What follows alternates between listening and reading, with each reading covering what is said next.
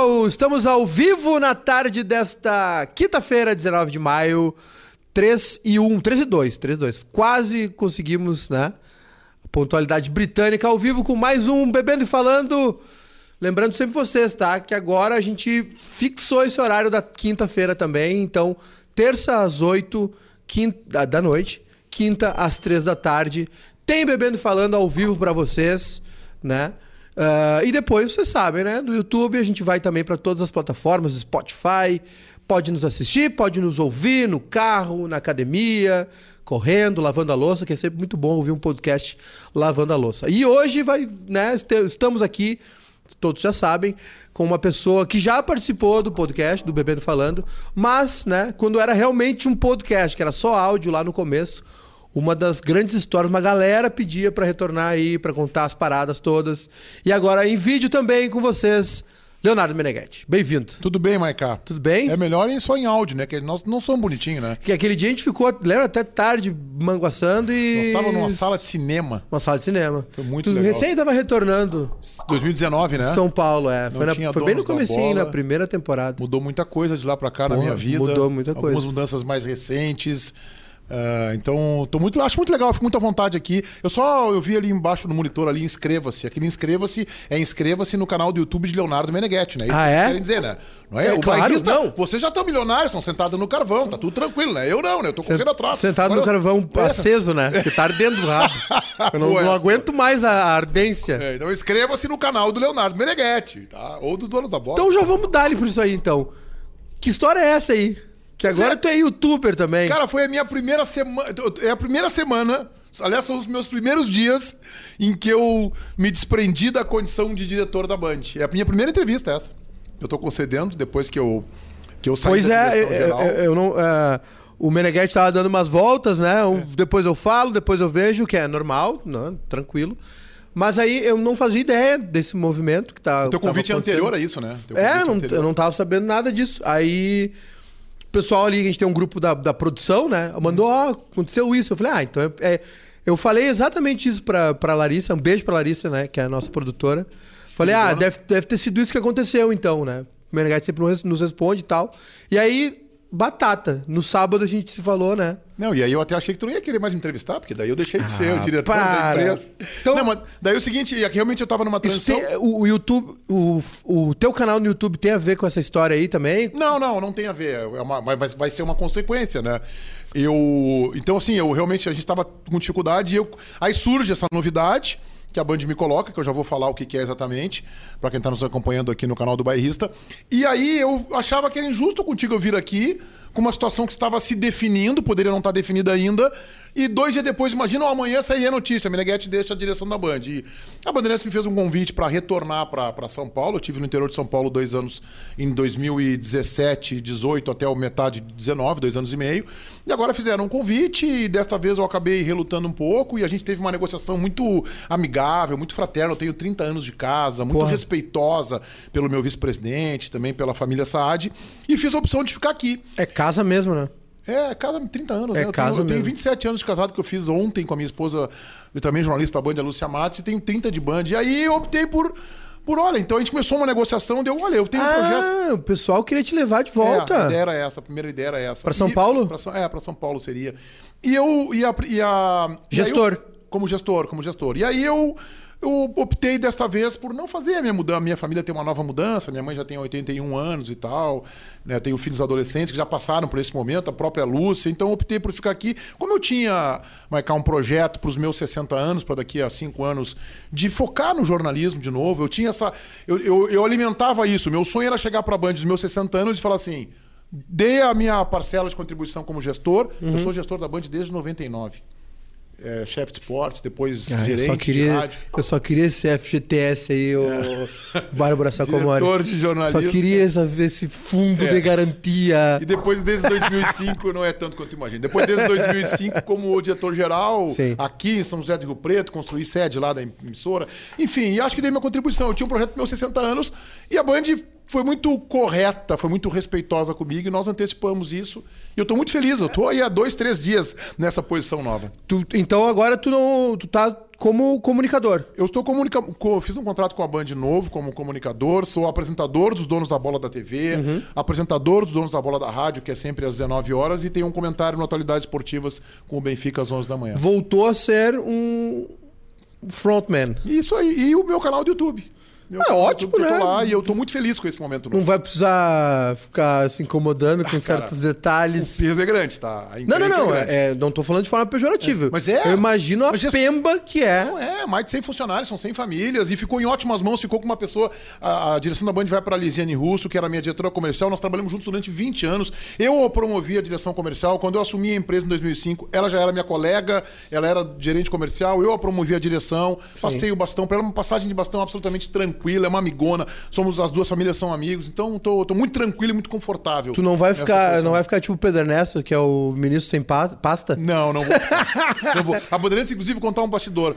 No outro momento, em 2017, quando eu saí da direção e eu fiquei seis, sete meses ainda aqui em Porto Alegre, depois eu fui para assumir a praça, a direção geral da praça, que eles chamam de Band Paulista, em São José do Rio Preto, eu fiquei com uma sala.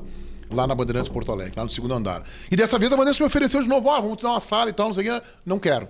Quero. Eu sou jornalista, jornalista não tem sala. Jornalista é, é redação. Eu cheguei lá hoje de manhã para apresentar o Donos. É redação, é Benfica, é Tiger, é JB, Ribeiro, batendo papo com os caras, com o César e tal. E depois ah, ah, fui, fiz o programa, almocei lá e saí, tô aqui e assim vai ser minha vida agora. Que massa. Deixa eu te perguntar uma coisa. É, Esse é um movimento que é, eu vi uma notícia agora até, não, se não quiser comentar e tal, porque não tem nada a ver, mas enfim. ah, do Everton Guimarães, lá em Minas. Sim. É, é alguma coisa parecida, assim, questão de exclusividade? O Everton teve. Não, não, não tem, não tem relação. O Everton, ele não era gestor, apresentador, ele teve uma proposta para sair. Ah, ok. Tá, e acabou, Não- não- e acabou, ele chegou a estar, pode dizer, com um pé fora da Band. Ele ia trabalhar numa TV de streaming e, e também numa rádio. Essa rádio tem uma TV de streaming. Eu não tenho muitos detalhes, mas eu sei que a última informação que eu tive, eu tive em São Paulo na terça-feira, anteontem, é de que ele vai ficar no grupo. É a, ele no- é a Band. 98, não é? Eu acho que é isso aí. Eu até já É, entrei algumas programa- vezes na rádio dele, é muito legal. O programa deles lá é, bem legal, o estúdio é bem legal. É, e Eu ele vai ficar na Band. Acabou que ele vai Que ficar legal. na Band. E aí agora, então, é isso aí. Jornalista. E aí eu tô Isso- aqui com o tempo Mas isso aí é. Mas isso aí é, é pilha mesmo, isso é tesão, né? Cara, Isso é eu tesão. Acho, eu acho que tá no, no meu DNA, entendeu? E eu tô. Tia, assim, é um momento muito novo pra mim. Os meus filhos, eu tenho dois, né? O Antônio com quase 20, o Valentim com quase 14. Ficaram muito felizes que eu tô um pouco mais em casa. Ontem de tarde, por exemplo, eu fui ver o, meu, o treino do meu filho de jiu-jitsu, Ah, o do Piá de 14. Que massa. Entendeu? Eu, Ah. eu, eu, claro que os donos da bola me, quase me inviabiliza almoçar em casa. Eu nunca almoço em casa de segunda a sexta-feira, porque eu almoço às duas da tarde. Sim. Né, ali com a turma. A gente fala ali que é o. Que eu digo que é o. Que é a versão no bar ali da Band, que é o bar Canal 10, que é, a, que é a versão mais rústica do dono, porque ali é grito no restaurante. né? Aham. Não, não é a versão 3.0, porque não é. mas é a versão mais rústica. Gente, o programa continua no bar lá que a gente fica almoçando. Mas eu vou estar um pouco mais presente. Eu consigo tomar um chimarrão com a minha mulher de manhã em casa. A gente faz academia, eu e a dona Lúcia, depois a gente toma um mate, eu tô ali produzindo pro meu canal. Então, vai me proporcionar algumas coisas de qualidade de vida que eu. Sim, que eu pode, pode desconectar também, né? Pode pensar só no, só no conteúdo. Eu posso tirar férias. Tirar férias.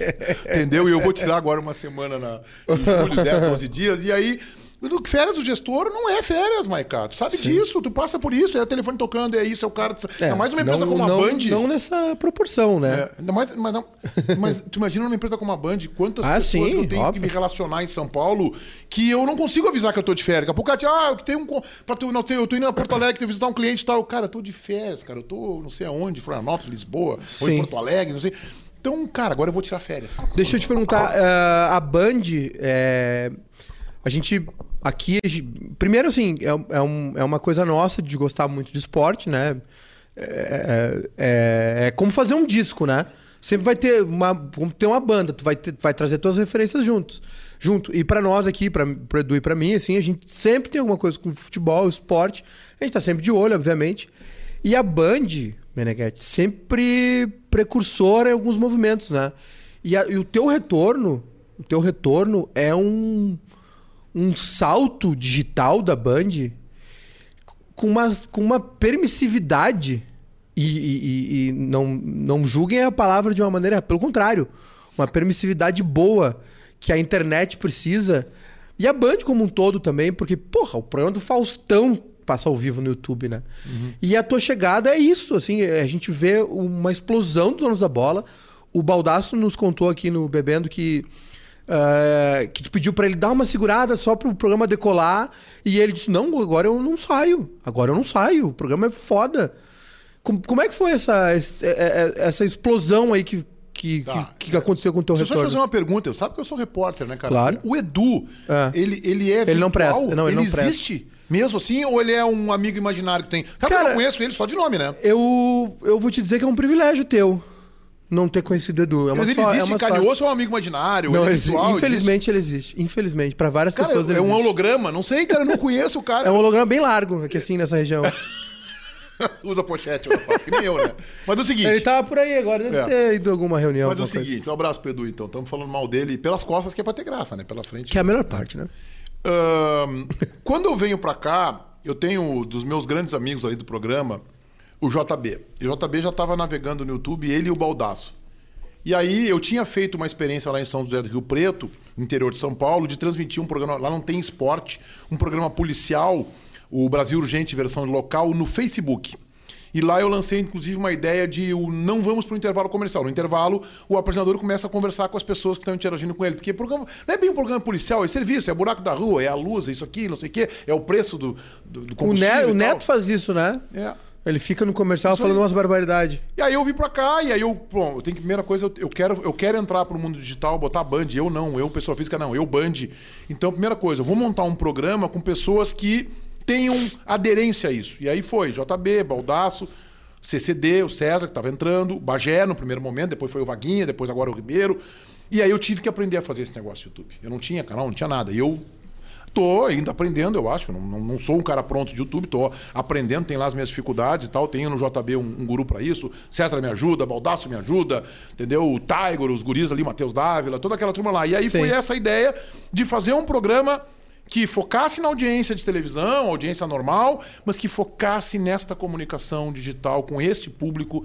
Eu, eu tenho, aí eu tenho aí a escola em casa, né? Meus filhos, né? O meu filho mais velho, o Antônio, que vai fazer 20 anos, ele não tem TV a cabo no, no- no quarto dele, ele faz design na PUC, ele usa a televisão conectado ao computador para fazer os, os desenhos dele. Ah, Os, os desenhos, não, os trabalhos dele que ele faz para as empresas de marca e tal.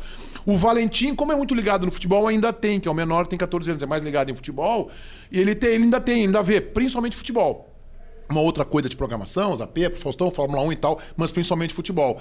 Então eu comecei a ver que, cara, eu tenho que estar. E aí o Antônio, por exemplo, ele é YouTube o tempo inteiro. Desde a gente mora em Rio Preto, YouTube, YouTube, YouTube, YouTube, YouTube, YouTube, o tempo inteiro, daqui, de fora do país, ele tem um inglês fluente, vem inclusive sem legenda.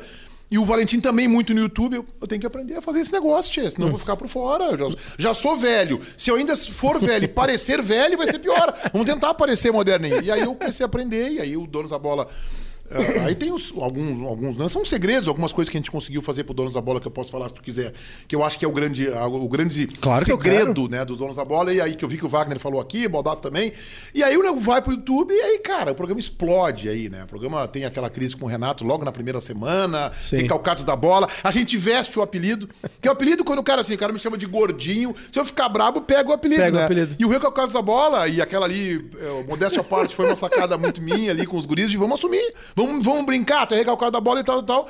E aí isso aí pegou, hoje a gente brinca, recalcado da bola, a gente fala críticos da bola, amargos da bola, a gente vai, tem os derivados aí desse recalcado da bola. Agora vai ter um, no domingo vai ter um campeonato eh, de, de futebol eh, organizado por uma casa de aposta, e aí que patrocina lá o Donos da Bola e outros tantos programas, e aí no nosso time é o recalcado da bola. Eu vi. A gente botou lá o time recalcado da bola. Então, assim, aí a gente ah, vai pro digital, aí depois a gente bota a jornada esportiva no digital. Sim. Muito mérito dos meninos, do Tiger, eh, JB, Matheus Dávila, muito mérito dessa turma mais jovem. Vamos botar, vamos botar. Botamos a Forceps, sem a melhor estrutura, vamos botar. Aí a gente cria o Donos, com sucesso, Donos TV, cria o Donos Radio, que é às 19 horas na Rádio Bandeirantes. Botamos lá e, e era um horário que a gente estava procurando. Isso, isso aconteceu com o Sala, né? Na- na- nas pesquisas que a gente fez pro livro, ah, o, o que aconteceu? A, a Gaúcha naquela época não tinha esporte, né? desistiu de fazer esporte porque a Guaíba era um absurdo. E aí o Sala funcionou porque fizeram um debate eh, entre candidatos à presidência do Inter, né? E aí, tanto que o nome é Sala de Redação Debates Esportivos, que era uma parte do programa que é. Que... E aí a, a Gaúcha espalhou o Sala pela programação. É o dono da bola, é o. É o, É, é, é eu acho, sim, o, acho que o fenômeno é parecido. é o que puxa. É, acho que ele é, o- ele é um pouco carro-chefe. E aí nós vamos na jornada e a gente. Aí depois obriga que outras emissoras venham também pra jornada. A Gaúcha chegou bem depois na jornada e tal. Né? Chegou, voltou, na verdade, agora recentemente. E aí, cara, e aí o programa hoje ele tem um programa conso- absolutamente consolidado, com apenas dois anos e alguns meses. O programa tem uma repercussão, assim, um negócio realmente que, que fugiu um pouco do nosso controle. Eu não imaginei que a gente, de forma tão rápida, conseguisse andar com tanta velocidade. É, é mais ah, audiência na TV. Vocês fazem essa mensuração? É mais, TV mais na TV ou mais no Ah, digital? Na TV, na TV ele está muito É bem maior? posicionado, mas no digital o programa chega. Não, a curiosidade que eu tenho é justamente por causa. Eu acho que a maior audiência ainda é da TV. Tá? É porque é uma TV aberta e tal, Sim. né? Agora, um, dia- eu Não, e é um horário que é que, que as pessoas têm hábito, né? Eu, eu me lembro de ver os debates lá com o Maineri, Isso. Nós somos com, a- velhos. com a- o Ribeiro com cabelo gordo. Gordo, Ribeiro isso. gordo com cabelo. É, ele tem época que ele parou de filmar e engordou. É. Não, e Isaac, a Maineri, Bellini, É. tantos que passaram, Chico Garcia, próprio Baldaço, tantos que passaram por lá, né? E aí a gente, o programa tem, pô, ele tem uma média ali de visualização durante o programa de 25 a 30 mil, conforme o dia. Quando é baixo é 20 mil. Simultâneos, Termina né? o programa ali, tá com, uma hora depois tá com 80, 90 mil. Sim. Entendeu? Então, assim, é, o programa realmente é um case de sucesso ah, e a gente tá muito feliz. A gente faz um programa um astral muito bom, sabe? O, é, isso é um negócio que chama atenção também, né? Acho que é. é, A gente fala aqui quando a gente faz os nossos podcasts, né? Que, que precisa ser amigo, né? Não, tipo assim, amigo de ir na casa, mas precisa, Não, não. precisa ter um, ter um bom ambiente, né? Baldasso fez uma frase outro dia pra mim, é, numa conversa telefônica, que eu acho que resume bem isso. Na verdade, nós temos uma liga ali. Nós temos uma liga. Nós fechamos uma liga ali, que é um negócio realmente impressionante, assim, de.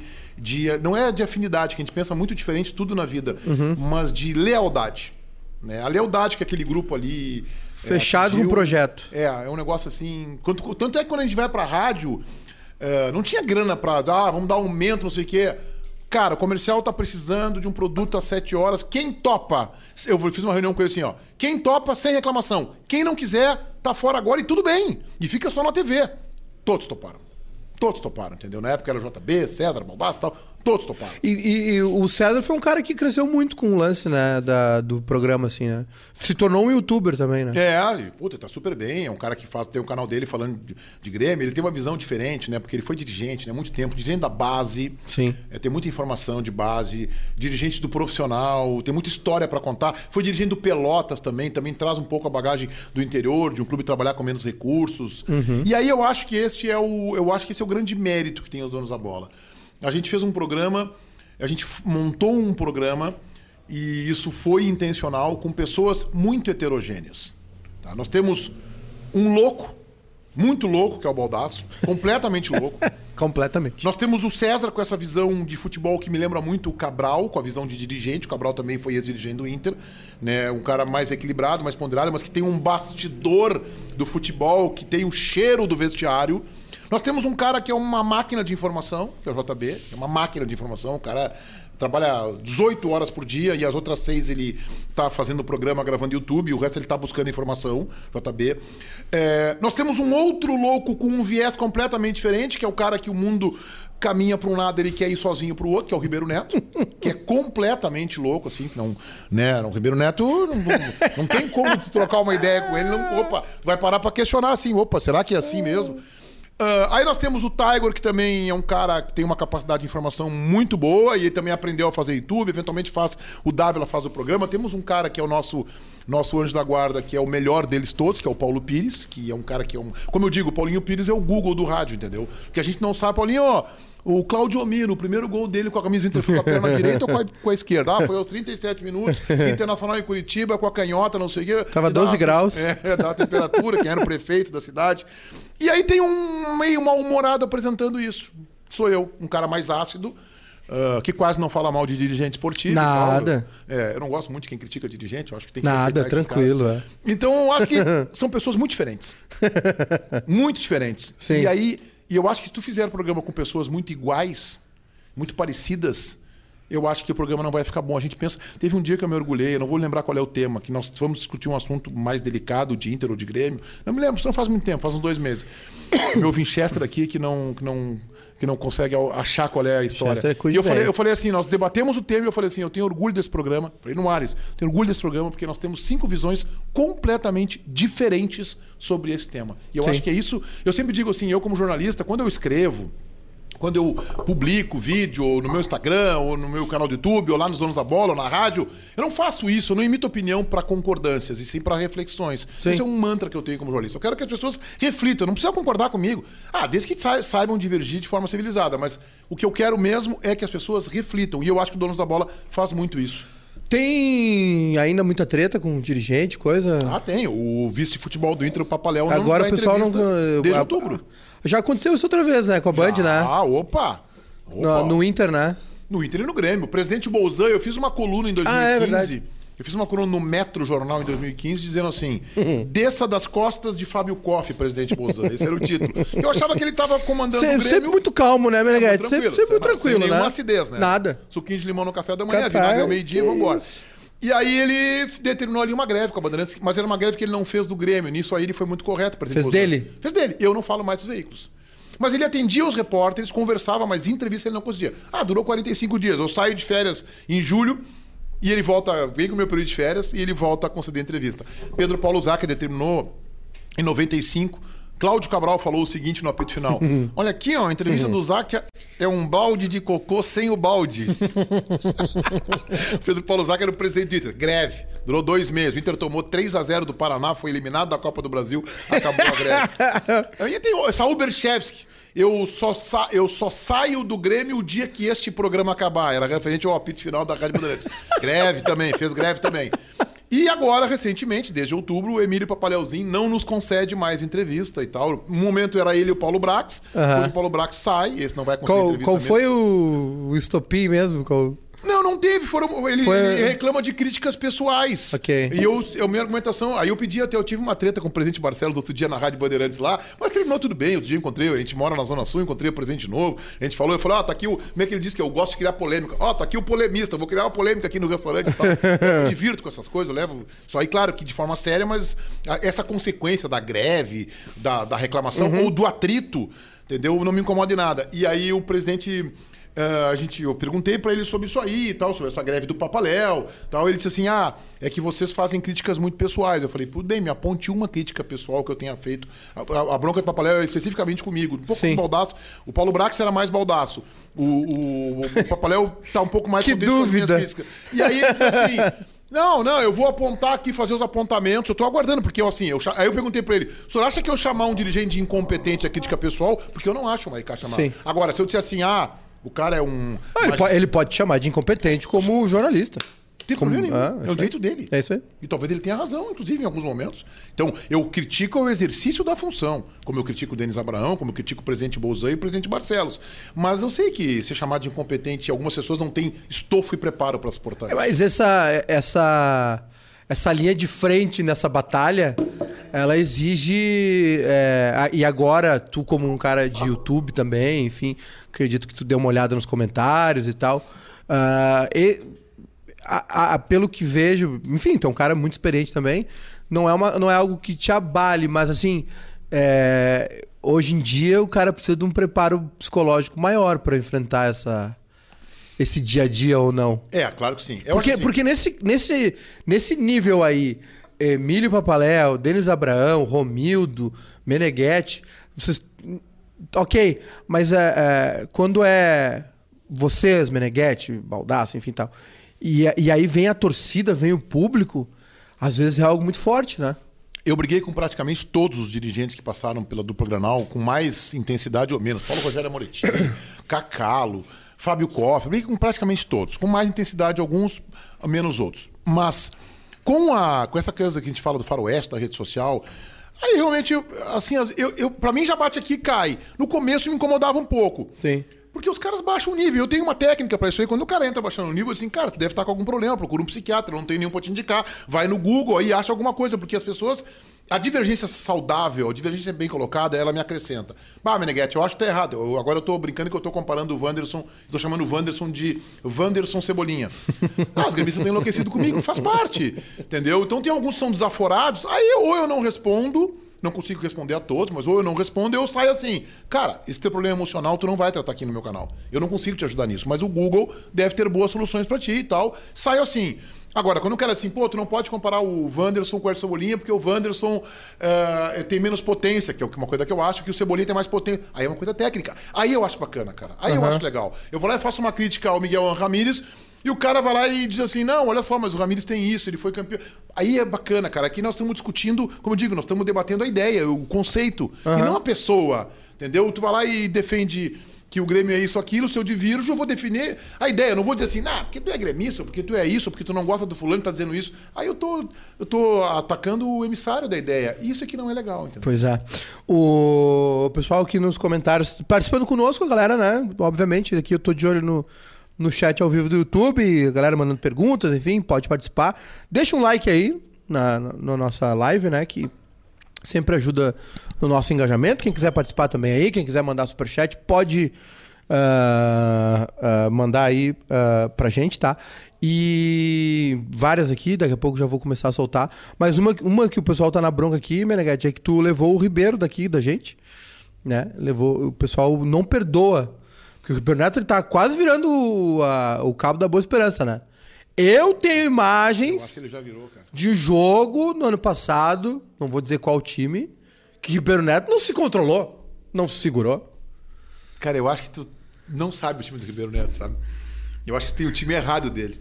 Eu acho que tu tá baseado na família dele. E o pessoal tá na bronca contigo aqui. É, eu, foi um erro. Eu, eu peço desculpas, peço perdão. Não deixe de me seguir no meu canal do YouTube. Né? no meu Instagram, Meneghete Não, é que tu sabe que Mas... a, a, gente, a gente fez uma opção aqui. Agora falando sério. A gente fez uma opção aqui também porque uh, ano passado a gente fazia... Uh, a gente fez... Transmitiu oito campeonatos e fazia Grêmio Inter ainda, jornada. E, porra... Nós somos em, sei lá, dez no máximo. Aí fazia dois, três jogos de Série 2 e, e não é só narrar e comentar, botar no ar, né?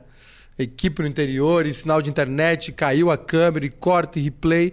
E aí tinha sábado, nove da noite, Inter América Mineira.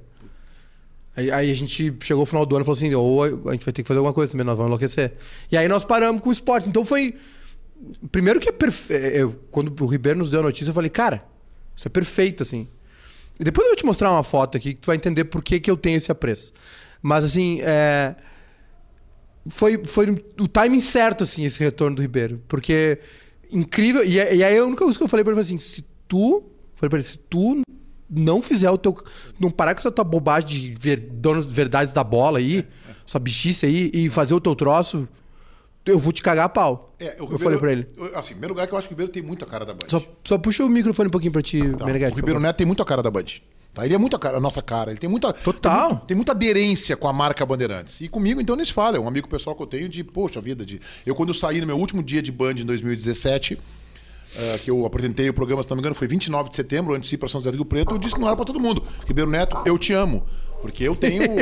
eu sou um cara que eu tenho uma, uma, uma, confiança, uma lealdade com o Ribeiro que é realmente gigante. O Ribeiro, ele, ele tem uma reclamação que o canal do YouTube dele não dá certo. Mas é que ele não faz vídeo, né? Entendeu? É. Eu, falei, eu falei assim, eu JB disse assim, cara, se tu fizer vídeo, vai dar certo. Ele faz um vídeo, aí ele para duas semanas, ele faz outro vídeo. Então, se ele começar a fazer vídeo todos ele, os ele dias, defende uma tese, dia, né? Ele, é ele, não, não, ele defende uma tese de mestrado, né? Sim, sim. Então, então ele, ele tem que fazer mais vídeo, cara. Ele, ele tem essa. ele ainda tem um distanciamento do YouTube, assim. Ainda tem uma. O que, que é esse bicho que tá me olhando, entendeu? Então não é uma grande figura, é um cara que eu admiro muito. Eu não concordo com nenhuma das ideias dele sobre futebol, mas. é, lá. é impressionante.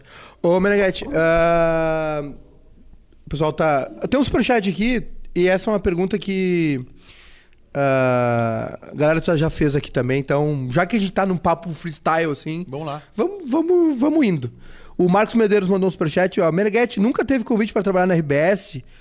Teria alguma opinião ou, ou por isso que não aconteceu? Teria alguma opinião ou porque isso não aconteceu? Eu trabalhei na RBS. Parabéns pelo programa, um forte abraço. Eu, meu nome dele? O Marcos Medeiros. Marcos, eu trabalhei na RBS durante seis anos, comecei minha vida lá no Diário Catarinense uh, em Florianópolis como repórter, depois vim para Zero Hora, trabalhei mais três anos e eu fui demitido num pedido da minha cabeça para o ex-presidente do Inter, José Asmus.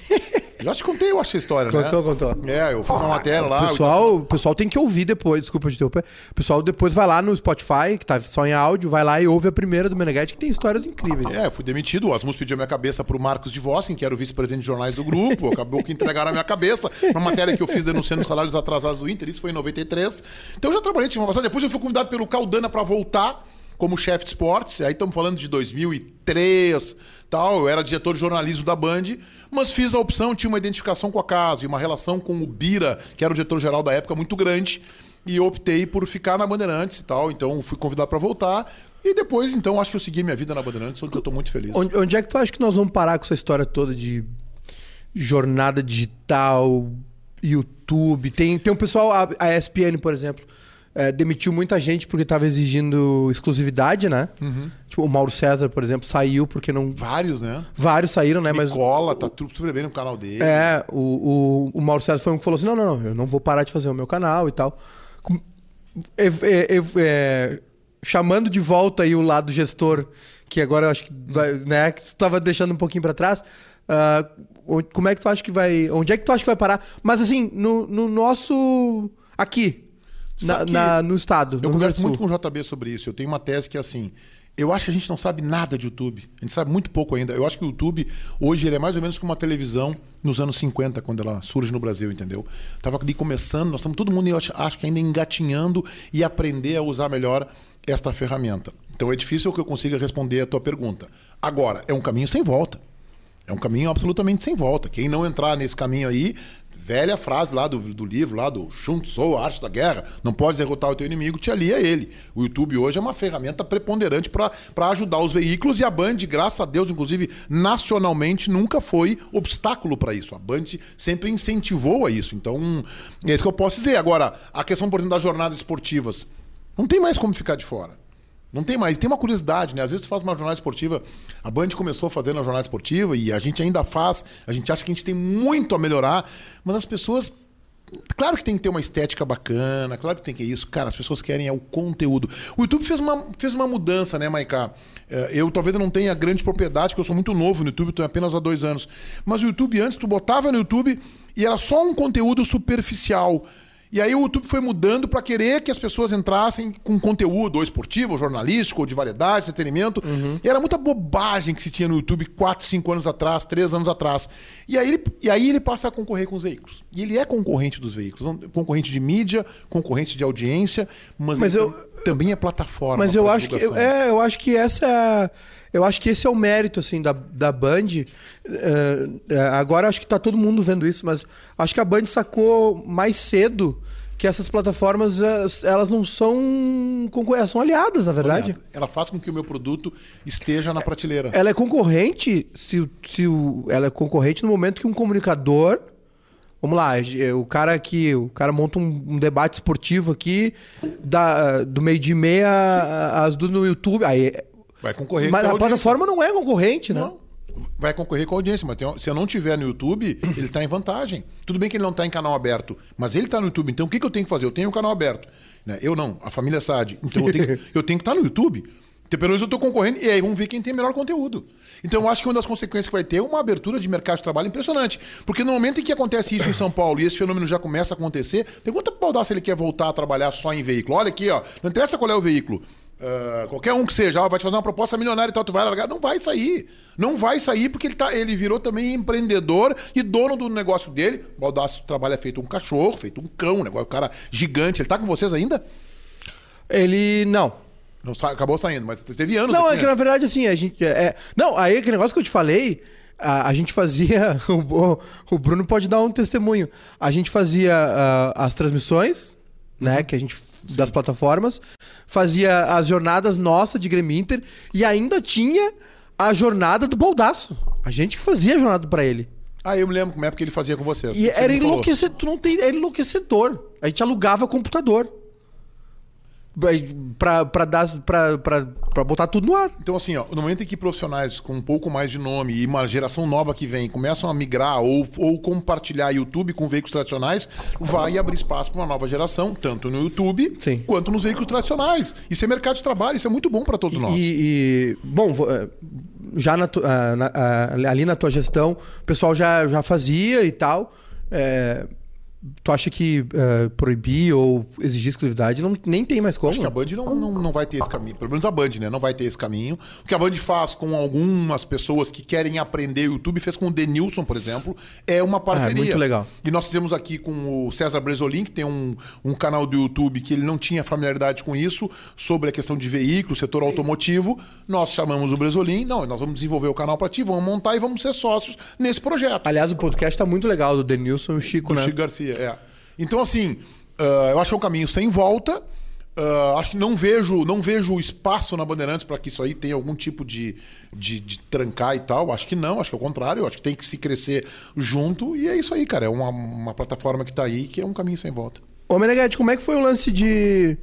Acho que tu já contou, enfim, mas pra galera que não, não, não pegou, assim, como é que foi essa tua decisão de, de sair do armário em relação ao teu time de Foi futebol e tal?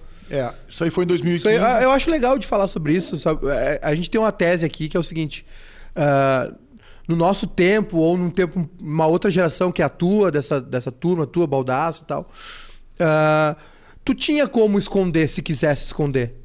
Hoje em dia, a molecada com 7, 8 anos tá no Instagram do pai, da mãe, foto. É, ou tem perfil em rede social e nem sabe o que vai ser. Ele nem sabe que- qual profissão ele vai ter daqui Verdade. 10, 15 anos, né? Ah, não vai ter mais como isso. Lembra né? quando o Thiago Nunes treinou o Grêmio? Eu até fiz um vídeo no meu canal. Liguei pra ele, não consegui falar com ele, falei com o assessor dele na época pra confirmar. Vazaram duas fotos do Thiago Nunes com camisa do Inter. Eu lembro. Né? E eu, bom, eu não vou. Eu, era assim, fotos dele com 16, 15, 17 anos. Dá pra ver que era ele, mas eu tenho que ter certeza. Aí o assessor, não, o Thiago confirma que é ele e tal. E, e não, só que ele não quer se manifestar sobre isso. Eu fiz um vídeo no meu canal sobre isso e tal. Não com sentido pejorativo, inclusive com sentido de dizer que bobagem que a torcida do Grêmio faça algum tipo de marcação em cima do Thiago Nunes. Tem que avaliar o trabalho dele, que até não foi bom no Grêmio.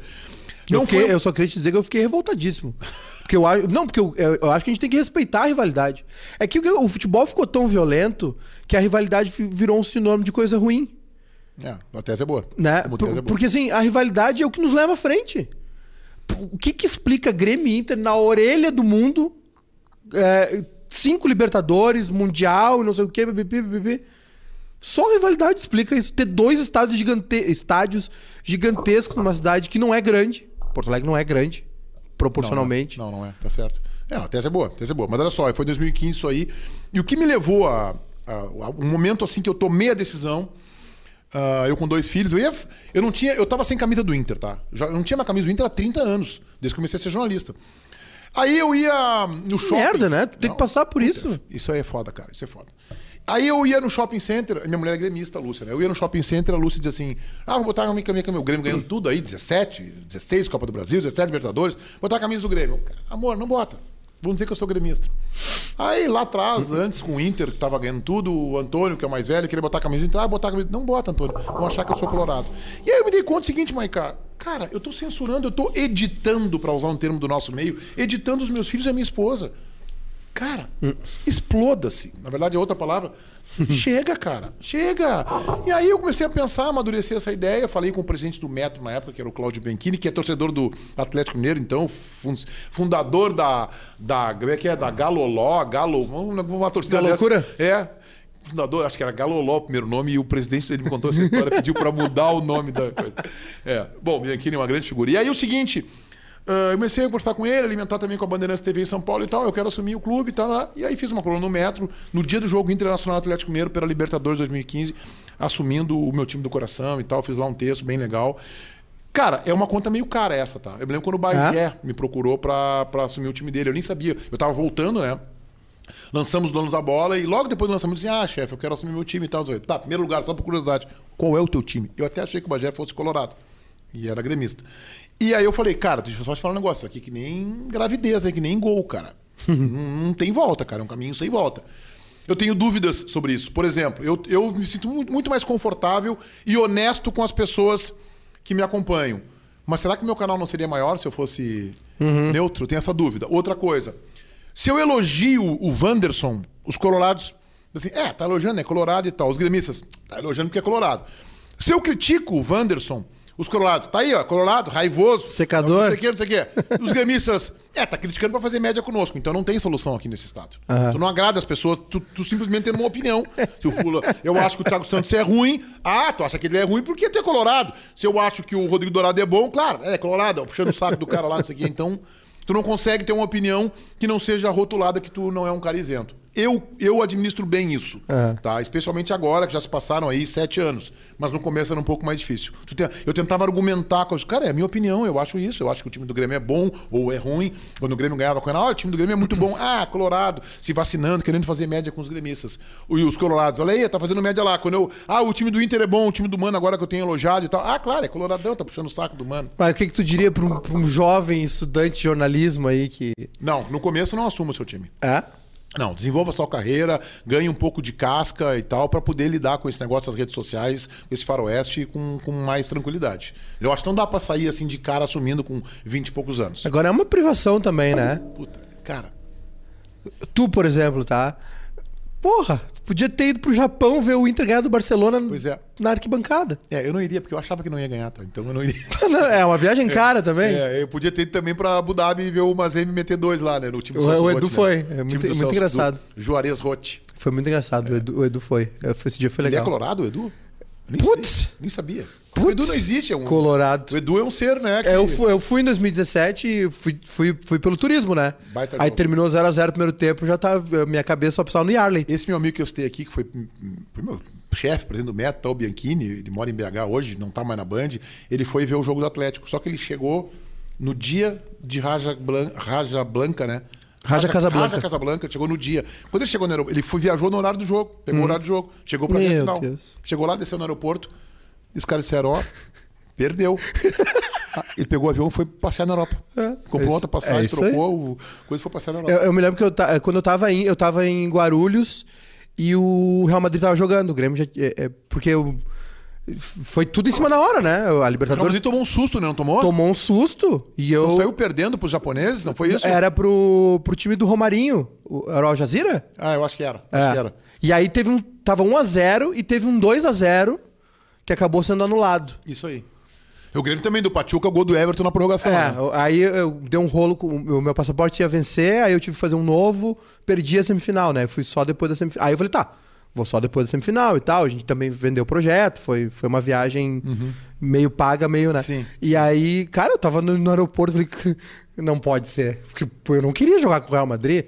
Nem aquele, aquela turma de 2007 lá, não, eu quero jogar contra o Boca. Não, eu quero jogar contra o Cuco, tá na final. Pelo amor de Deus. Ô, Meneghete, tem uma história que eu vou pedir pra tu contar de novo, tá? O pessoal, de novo, tem que ouvir a primeira vinda do Meneghete, que tá só no Spotify, só no, no áudio. Mas vou pedir pra tu contar aquela história de novo da campana que vocês fizeram lá, da tua, daquele furo jornalístico teu lá. Qual deles? Eu tenho É, alguns, eu sei. coleciono alguns. É? Eu sei que tu tem alguns, mas a- aquele que vocês ficaram dando. Que tu ficou dando uma. fazendo um plantão na porta. Do Záquia. Por favor, conta essa história de novo, é maravilhosa. João Garcia, apresentador do programa Band Sport Show da Rádio Bandeirantes. É, eu acho que é essa que você está perguntando. E, e aí o Internacional ia demitir um técnico, que eu acho que era o KCA. Isso aí, 96, 97. E aí eu tô lá no Beira Rio, os repórteres todos lá, era o Alexandre Pretzel pela Gaúcha e o Rec pela Guaíba. No tempo não tinha Pampa, não tinha História gravata. maravilhosa. E aí eu tinha um Lada Laica. É, cara, é corajoso, cara. Repórter raiz, né, cara? Repórter não é raiz, não é Nutella, né, cara? Tem um Lada Laica. Tem, tem um caminho até É. virar gestor, não Presidente- pensa que é. é, eu acho que assim, chegar tu, e tu virar, acha que é é. o Dunga, que teu É. primeiro trabalho é ser treinador de seleção. Isso aí, isso aí, exatamente. E aí o Záquia chama todo mundo lá na sala dele, era presidente do Inter, Pedro Paulo diz assim, ó, ó bicho, ele falou assim, ó bicho, o negócio é o seguinte, eh, nós vamos ter reunião hoje à noite, vou reunir com o meu pessoal, não vou decidir nada agora, amanhã 10 horas da manhã eu tô aqui no clube e, e falo pra todo mundo, tá bom, tá bom, tal, não sei o que. Aí nós voltamos a pé lá pro portão 8, onde ficavam as cabines e cada um deu o seu boletim, tal, Voz do Brasil 7 horas, tinha Voz do Brasil, e aí, eu pego, aí todo mundo vai embora, o Rec vai pra Rádio Guaíba, o Pretzel vai pra Rádio Gaúcha, eu pego o meu carro e vu, estaciono lá da BMW do Zac, fico lá. Oito e meia ele sai de lá. Ele fala, tá fazendo aqui, bicho? Já me mandou longe, vai te não sei o quê. Eu falei, não, não, a, a reunião vai ser onde tu vai estar, eu vou te acompanhar. ah, mas tu vai me ferrar, não sei o quê. Bom, aí eu saio atrás dele, chega na Praça da Encol, ele morava ali perto, acho que ele morava na rua Jaraguá, chega na Praça da Encol, ele para o carro na rua, e manda eu parar assim, cara, Vai ser na minha casa, é aqui em cima, não sei o que, não sei o que, não sei o que. Só não chega junto comigo, senão minha mulher vai me matar. Minha mulher vai me matar, eu chegar contigo, um jornalista e tal. Então vai daqui, vai ser lá a reunião, tu diz, me deu a palavra dele, eu, tá, tá bom, então tá. Aí eu fui ali, comi um. Tinha ali na, na praça como uma pastelaria ali, eu fui ali, chegou o Marco Narras, que era o vice de futebol. Aí eu falei, tá, tu vai na reunião na casaca? Ah, como é que tá sabendo? Ah, eu vou, eu vou lá, eu acompanhei e tal. Fala pra ninguém e tal. Bom, aí tá. Aí eu. ah, fiquei ali com o meu pastel, deixei o Zaca chegar, cheguei lá depois. Aí tá, começou a chegar Pellegrini, Ibsen Pinheiro, Marco Narras, acho que o Larrizinho também tava. Ah, chegaram uns 10 conselheiros lá. Que Arthur é grave também, definindo o futuro, era uma crise, a internacional estava numa situação difícil e tal. E eu, a partir das 8 horas, no João Garcia, 8 Lenha. tô entrando de lá, ó, reunião num ponto de Porto Alegre, não sei o quê, não sei o quê. Parecia a Rússia O- entrando na O Ucrânia. Reg dando explicação. ah, água aí, manda aqui, vou dar informação, não sei o quê. Eu era padrinho de Mas, casamento mas o de pessoal, Alexandre Pretzel. o pessoal descobriu a- o local contar, também? Vou chegar lá. Tá, eu desculpa, era padrinho desculpa, de fica tranquilo. Eu era padrinho de casamento de Alexandre Pretzel. Alexandre Pretzel me liga assim. Era não, é, né? Eu sou, é. Tá casado e tal. Bruxo. Pedro quer comer o meu rim, quer me escalpelar. Eu preciso saber onde é que. Já era 10 da noite. que- Pedro Ernesto. É, o Pedro Ernesto, que ele tava, era o chefe dele, o chefe de esportes. Quer saber onde é que é a reunião, porque, cara, não sei se eu vou perder o meu emprego. Como assim? Ah, se eu não for pra ir, onde é a reunião, eu vou perder o emprego. Eu falei, então tu tá demitido. Eu não vou te dizer. Pô, botei meu padrinho de casamento, ficou um ano sem falar comigo. Ficou um ano. Brabo com ele, brabão, né? E não disse. Aí, 15 pra meia-noite, sai o Pellegrini, Luiz Otávio Pellegrini da reunião e diz assim pra mim: só pra te avisar o seguinte, ó. Alguém aqui já vazou a reunião pra Guaíba. Foi ele mesmo, né? Ele era muito amigo do REC. O REC tá vindo pra cá, mas daí já era 15 da meia-noite, 10 da meia-noite. O programa do Garcia ia até às 11. Nós estendemos até uma da manhã. E aí eu, de sacanagem, maldosamente, sem caráter, falo assim: bom, então agora eu vou dizer pra concorrência que onde é que é a reunião. A reunião é na rua tal, número tal, não sei o quê, não sei o quê. No ar. Dez minutos depois chega o REC. Já, ele já desce do carro bufando, com as narinas saindo que nem um dragão. Eu já sabia onde é que era a reunião, desde as 8 horas da noite. Só que eu tinha que apresentar o programa. Eu falei, ah, não, tá bom, é isso aí, porque tu mandou um repórter então e tal. Resumindo é que não aconteceu nada. O Inter não demitiu o Cassiara naquela Não teve decisão nenhuma. mudou. Aí acho que veio. Não, muda não mudando foi na época do Rote, foi um pouco antes isso aí. E então, cara, são histórias do, do, do jornalismo. isso, esportivo. isso é uma coisa que ficou pra trás, o furo, né? É, hoje em dia tem muito setorista, né? E Aquele- Tu chegava no Beira Rio, tinha um repórter do Correio e um da Zero Hora. Um da Rádio Gaúcha, um da Rádio Guaíba e depois, a partir de 95, um da Rádio Bandeirantes. Pronto, eram cinco. Eram cinco. Não, e agora. é- e isso é uma coisa que eu queria te perguntar também, Meneghete. Agora, além do pessoal que faz TV, rádio e também faz o canal de YouTube e tal, tem uma galera que não tá em lugar nenhum, mas que tá no YouTube. Claro. E tá dando informação e tá repercutindo, e às vezes atua até como setorista também. Claro. O Grêmio Inter Vai tem agora vários. no, no treino lá do Grêmio de Cetelhos Carvalho ou no treino do Internacional, tem. O Grêmio não treina hoje, tem, tem jogo hoje. Tem 20 profissionais de imprensa cobrindo. Sim. Entendeu? Então o furo ficou um pouco pulverizado. Assim, claro que alguém dá a informação em primeira mão, mas é mais difícil para tu diagnosticar de quem é, o, quem é o dono da informação. Teve alguma vez que tu ficou, teve que te segurar assim, né? Tava, sei lá, no Beira Rio, alguma coisa que aconteceu e tu, puta, queria comemorar ou, ou ficou muito nervoso, sei lá, aquele, aquele Inter e Palmeiras, 99. Eu- tu tava no campo. Aquele Inter e Palmeiras eu tava cobrindo o jogo, porque assim, eu lembro daquele Inter e Teve Palmeiras. TV também, a Band fazia também, né? Também, mas é, lembra que em 99, aquele Inter e Palmeiras teve um julgamento um dia antes do caso de um jogador irregular de São Paulo. Eu fui cobrir aquele julgamento. Por exemplo, aquele jogo, vamos pensar que foi, não me lembro o dia de semana era, um dia de noite, quarta-feira de noite Inter e Palmeiras. Na segunda-feira, teve o julgamento do caso do jogador de São Paulo, não sei se era o do Sandro Hiroshi, irregular, e o Amoretti foi lá pedir os pontos. E o Internacional ganhou um ponto do jogo só. Só que o presidente Amoretti ficou na terça-feira no Rio de Janeiro pressionando o presidente da CBF e ganhou o segundo ponto. E eu saí do julgamento na segunda, na terça de manhã fui pra BH fazer um jogo do Grêmio contra o Atlético Mineiro. Não fiz Inter e Palmeiras. E eu me lembro até hoje que eu estava na beira do campo, eu e o Flávio Dalpisol, ele pela Guaíba, eu pela, pela não lembro quem tava pela Gaúcha ou pela Band. O Danley sai de campo, é o último jogador do Grêmio. Isso aí era Aqui, 34, 35 minutos, tava saindo o gol do Inter. Ele pergunta assim: como é que tá lá? Como é que tá lá? 0 a 0 Aí ele faz uma careta assim, hum, tal. E aí o Danley tá entrando no vestiário, eu e o Flávio da Bisol olhamos assim, tinha saído o gol do Celso, né? O Dunga bate a falta, o gol do Celso olhando assim, ah, gol. Eu sempre vi futebol ah, de uma maneira assim, eu, por exemplo, eu não, eu não gosto de ver jogo do Inter ou do Grêmio em que eu tenho que produzir vídeo pro meu canal, e são todos, com muita gente. Eu não gosto, entendeu? Eu vejo o jogo mais isolado. Ah, churrasco. Ah, churrasco vamos fazer pra Palmeiras e Flamengo, vamos fazer pra seleção brasileira. Tudo bem. Agora, o jogo que eu, te- eu, eu faço jogo com um caderno de notas, ouvindo a Rádio Bandeirantes, vou anotando as coisas, vou lendo lá os G1 da vida, às vezes dúvida no jogador adversário. Eu- cara, eu quase eu transformo uma Twitter. redação ali. É, o Twitter eu não tenho, cara. Eu não tô no Twitter. E eu não, tem gente que diz que eu não tenho que estar e diz que eu tenho que estar. É. O que, que tu acha? Bah.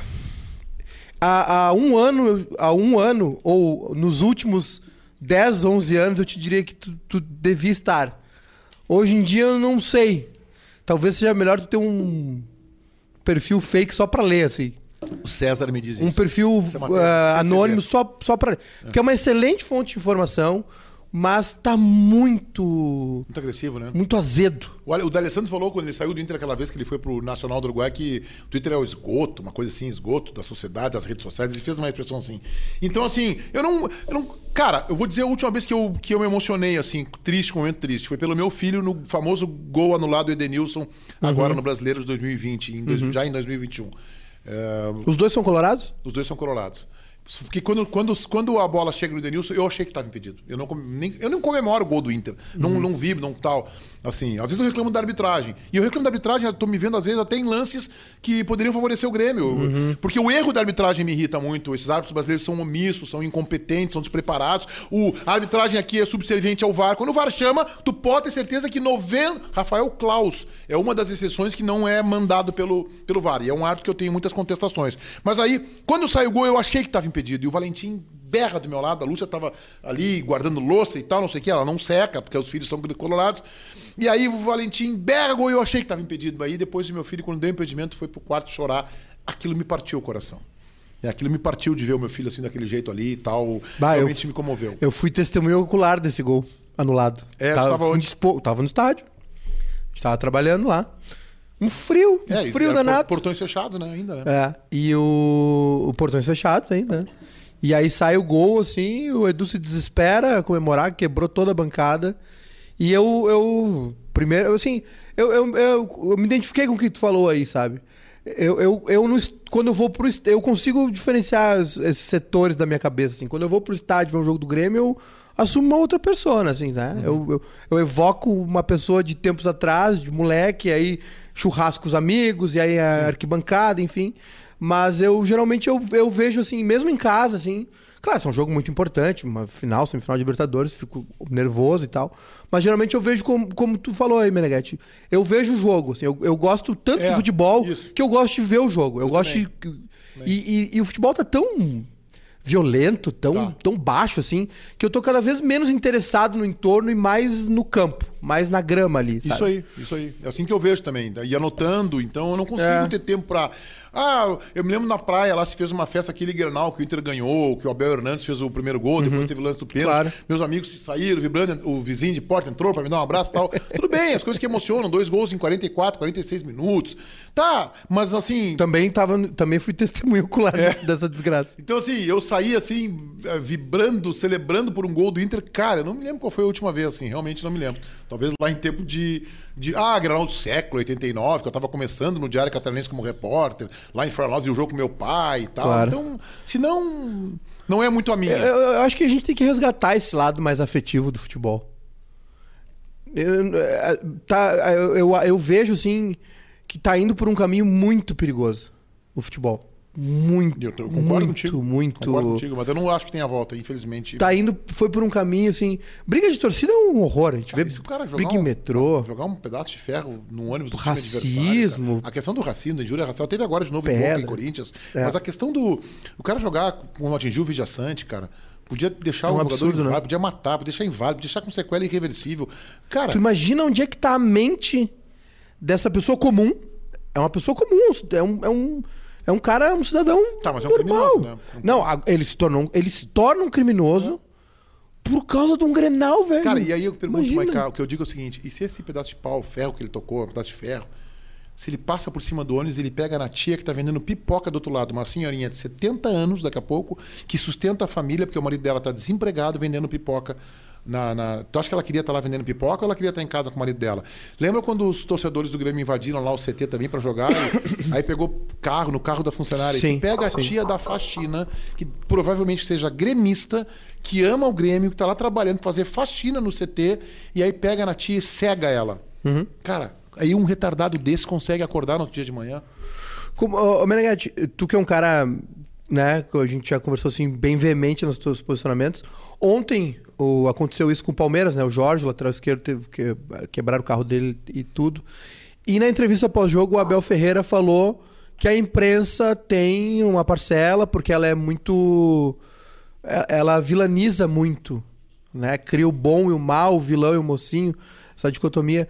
O que, que tu acha dessa declaração do, do, do técnico do Eu Palmeiras? gosto muito do Abel Ferreira, mas eu não concordo.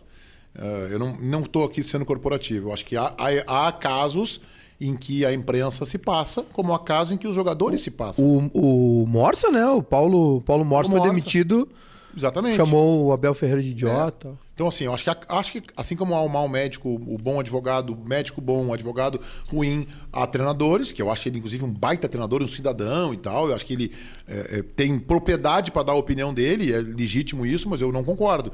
Há treinadores, há jogadores que incentivam isso. Quando o Patrick pega o caixão, que é que eu acho que é uma comemoração bacana, legal, não sei o quê, mas se ali se correu o risco, entendeu? Quando o presidente Barcelos disse no episódio do Vídeo Assante, ele também responsabilizou a imprensa, eu acho que ele também está sendo exacerbado. Lembra que a primeira manifestação Sim, do presidente Barcelos, sim. e ele não disse uma, uma única Foi vez. muito ruim aquela. Foi muito, ele não a- disse uma única vez. Nós estamos solidários ao atleta do Grêmio, o Vidia Sante. Ele não disse o nome do jogador. Não disse o nome do jogador. O Internacional não foi no vestiário do Grêmio. O Inter prestou socorro e tal, lá com o departamento médico, mas não foi no vestiário do Grêmio bater a porta. Olha, estamos aqui pedindo desculpa e tal, não sei o quê, não sei o quê. Preferiu atacar a imprensa. Ah, e a imprensa também é parte desse processo, não sei o quê, não sei o quê. Mas de um tom agressivo, um tom descabido. Então, assim, os dirigentes também têm responsabilidade. Mas eu acho que a, a imprensa é parte integrante desse espetáculo futebol, no bem e no mal. Agora, responsabilizar, como faz o Abel dizer que vilaniza, não, é que a nossa sociedade é doente. Isso não é culpa da imprensa. E há doentes no futebol dentro de campo, na comissão técnica, em dirigentes e também na imprensa. Sim, É, a declaração dele que a empresa cria o mocinho e o vilão, né? E aí gera uma. Enfim, gera uma. É, mas isso aí é mais ou menos como dizer assim, né? O Grêmio foi rebaixado também por culpa da imprensa. Porque a imprensa meteu o pau e aí criou um ambiente ruim e tal. Tá, então é o seguinte: então quando o Grêmio foi campeão da Libertadores em 2017, eu quero a minha parte no bicho. Então também vamos dizer que. é, então também vamos dizer que a imprensa, então, também Claro. é- foi campeã com o Inter da Libertadores, Mundial. Então eu também quero a minha parte do bicho, cara. Então, cara, a imprensa, a imprensa, ela registra, ela se excede, ela passa o sinal vermelho. Como eu disse, há bons e maus profissionais em todas as áreas. Sim. Ô, Meneghete, deixa eu te perguntar. ah, a gente tá fechando já quase uma hora de papo e tal. É, E agora? Como é que vai ser? Pergunta meio ampla essa, né? E, a- e agora? E agora eu vou sair daqui e vou pra casa e me preparar pra ver o jogo do. Grêmio. É, não, não, eu, não, eu não faço churrasco com futebol. Assim, Ah, é, junto, junto claro, eu claro. não faço. Junto sim, eu não sim. faço. Agora pode fazer antes. Se for, se for um É. jogo que não- tu acabou de falar, se for É, não envolver jun- é, né? Ou depois posso fazer. Ah, e agora a minha vida? Como é, é, como é que tu. O que, que, tu tá Cara, eu armando? tô me achando ainda nessa nova rotina. É, mas tu tá, tu tá armando alguma coisa. Tu não... Cara, que assim, o Donos da Bola, a gente começa a preparar o Donos da Bola um dia antes, com fica ali discutindo WhatsApp e tal. Hoje é bom que o jogo é mais cedo, né? A Ah, repercussão jogo cedo- termina mais jogo cedo. cedo é o melhor dos mundos, entendeu, cara? Ainda dá pra ver uma série com a, com a patroa em casa. Jogo, eh, tem o dono da bola da rádio. Quando não tem jornal esportivo, hoje não tem, mas amanhã tem. Sai de lá da Band 8h15, 8h30. Né? Final de semana, sábado. Meu- Como é que é o meu final de semana? Sábado. A Lúcia queria jantar sábado, eu falei, não, tem um jogo do Inter com o Cuiabá que eu tenho que ver. Eu já não consegui. Eu perdi o, boa parte do segundo tempo do jogo do Inter agora, porque eu tava voltando de São Paulo pra ver o. Eu tive que ver o jogo depois de madrugada, só fui colocar vídeo no outro dia de manhã, porque eu não consigo fazer um vídeo de um jogo que eu não vejo. Então, assim, eu já sou bem consumido por isso. Tenho os meus compromissos na Band e esses que eu te falei. Né, os dois donos da bola, lá, comentário do Benfica é uma coisa é, que eu já tô chegando pro donos e faço. E vou produzir vídeo. Eu quero incrementar meu canal, quero tornar meu canal algo mais qualificado. E aí tem algumas ideias em paralelos aí de podcast, coisas que vão, vão surgindo, algumas individual, outras com grupo, que eu tô pensando, tô avaliando. Tô, tô desempregado quase, entendeu, cara? Não, tô bem na Band lá, tô feliz por estar na Band. Mas a Band agora me oportuniza que eu faça outros trabalhos. Sim. Entendeu? Eu não tenho mais um compromisso de. Não, agora é o Meneghetti é só Band, porque ele é o diretor. Se o bairrista, por exemplo, quiser me convidar, vamos aceitar uma propostinha, vamos negociar. Mas agora eu tô, tenho um tempo livre. Ah, tamo assim agora? Então, Ó, então tamo aí, cara. é- Currículo tá aqui, eu te mando agora aí. Não, tu, currículo não precisa. tu avalia. Não, todo mundo precisa de currículo. O meu tá pronto. Mas tô muito feliz a Band nesse. Cara, eu tô muito feliz com esse momento, cara, porque. Maiká, É. a responsabilidade de dirigir uma empresa. Ah, só- mais de 100 nem imagino. Durante quase 18 anos. Fora os outros tempos de chefia de esporte, gestão de jornalismo e tal. Cara, é gigante, cara. Eu acho que. É muita treta, cara. cara, é, muita bom, cara. coisa. É bom, entendeu? A gente, tem, a gente tem uma equipe bem pequena aqui, né? Nós somos em 12, eu acho, 10, 12. E, e a gente já tem os desafios, enfim. ma- Imagina um, um, um transatlântico como é a Band, né? Com, com tanta coisa Mas-. E vários braços, né? TV, rádio, jornal. Tu sabe que eu fico uma coisa que eu achei que eu fiquei muito feliz, tá? Eu fiquei muito feliz porque esse grupo dos donos da bola queria muito que eu, que eu ficasse lá no programa e eu queria muito estar próximo deles. A gente, eu não vejo Cogitou sair? Hã? Tu- existiu essa possibilidade? Existe a possibilidade de eu ir para São Paulo, por exemplo, né? E aí eu sairia de- desse Ah, projeto, ok, né? sim, sim. Aí eu sairia desse projeto. Então, assim, e esse, eu, eu, não, eu não vejo o Baldaço, às vezes fico. Agora ele testou positivo, agora tá voltando e tal. Eu não vejo o Baldaço, às vezes, durante 15 dias. Que E eu- sorte, né? é, isso Coisa é um- boa. É, graças a Deus, né? Vamos bem- um dia, um dia com Baldaço Ribeiro junto. Seu- É uma delícia, né? Aí, aí, É muito gostoso. Estão te pagando em salubridade ou não estão pagando em Não, tá no contrato lá. Cara, mas assim, ó, a gente se fala no WhatsApp o tempo inteiro. O Baldasso com aquelas ideias dele no grupo. Ah, isso não é pauta, isso aqui não sei o quê. Não Uhum. falamos sobre isso hoje. O Baldasso não participa, não participa do programa, ele fica enchendo o saco mais do que quando ele participa. Sim. Às vezes a minha rotina é chegar lá e eu falo Baldasso dois minutos. Mas, cara, a gente tem uma relação. E tô falando nós, não é só eu e o Baldasso, mas nós. O César, que é um amigo que eu fiz. O César é meu vizinho, de- não vizinho, mas de mesmo bairro. Ele em Ipanema, eu na Vila Assunção a vida inteira. A gente jogava bola ali um contra o outro, se via e tal, mas nunca tivemos uma relação mais próxima. Nós temos muito, uma legião de amigos comuns. Então, diz ele que é faixa preta em jiu-jitsu. Não consigo imaginar o. Ele tem orelhinha de repolho? A orelha Ah, de repolho é um- é um bom Nunca sinal. reparei na orelha de César. Mas daí é o seguinte, é, cara, o JB, o JB, o Tiger, o Dávila, o Paulinho, o Pedro Oliveira, toda a equipe dos bastidores, cara, é um- meio que uma família aquilo ali, entendeu? Tem uma liga, como definiu muito bem o Baldaço. Então eu estar com esses caras convivendo todos os dias me faz muito bem, cara. Eu gosto muito desses caras. Ribeiro, bom, Ribeiro nem se fala, né? É, mas tu, tu me deu uma volta aí e não falou do, do, do que, que vai ser agora. Deu uma. Eu sei, cara, tudo muito recente na minha vida. Quem Ah. sabe o bairrista, hein? Quem sabe, hein? Tá precisando de um repórter? Ué, repórter eu- de campo? Não, tu sabe, tu sabe que a gente. é, foi o que eu te falei, a gente não teve. Faltou fôlego pra, pra fazer. A gente não queria parar de fazer futebol, né? Mas, vocês tiveram- mas faltou fôlego, Tinha né? um programa aqui que tava marcando época, né? Com o Nando, o Silvio, o Benfica. É, porra. O Rossi fazia. Kleber. Kleber. Baldasso. Bal- O próprio Baldaço, aquela mala. Então. É, e, e começou lá atrás, né? O, Baldaço, o Silvio e o Cacalo, domingo à noite e tal. Cacalo, é verdade. Ele, ele funcionava, porra, dava. Pô, a gente fez programa pós-Grenal aí, brabo, assim, forte, né? O Grenal também, foda, né? Mas o Silvio comandando, enfim. Não, o Silvio é craque. Só que a gente não conseguiu. Cara, é o negócio que a gente tava conversando ali fora, assim, É, né? Os é. desafios e tal. E, e, e aí pesou pra gente. Teve, no, la- no lance do esporte, a gente teve que fazer uma opção.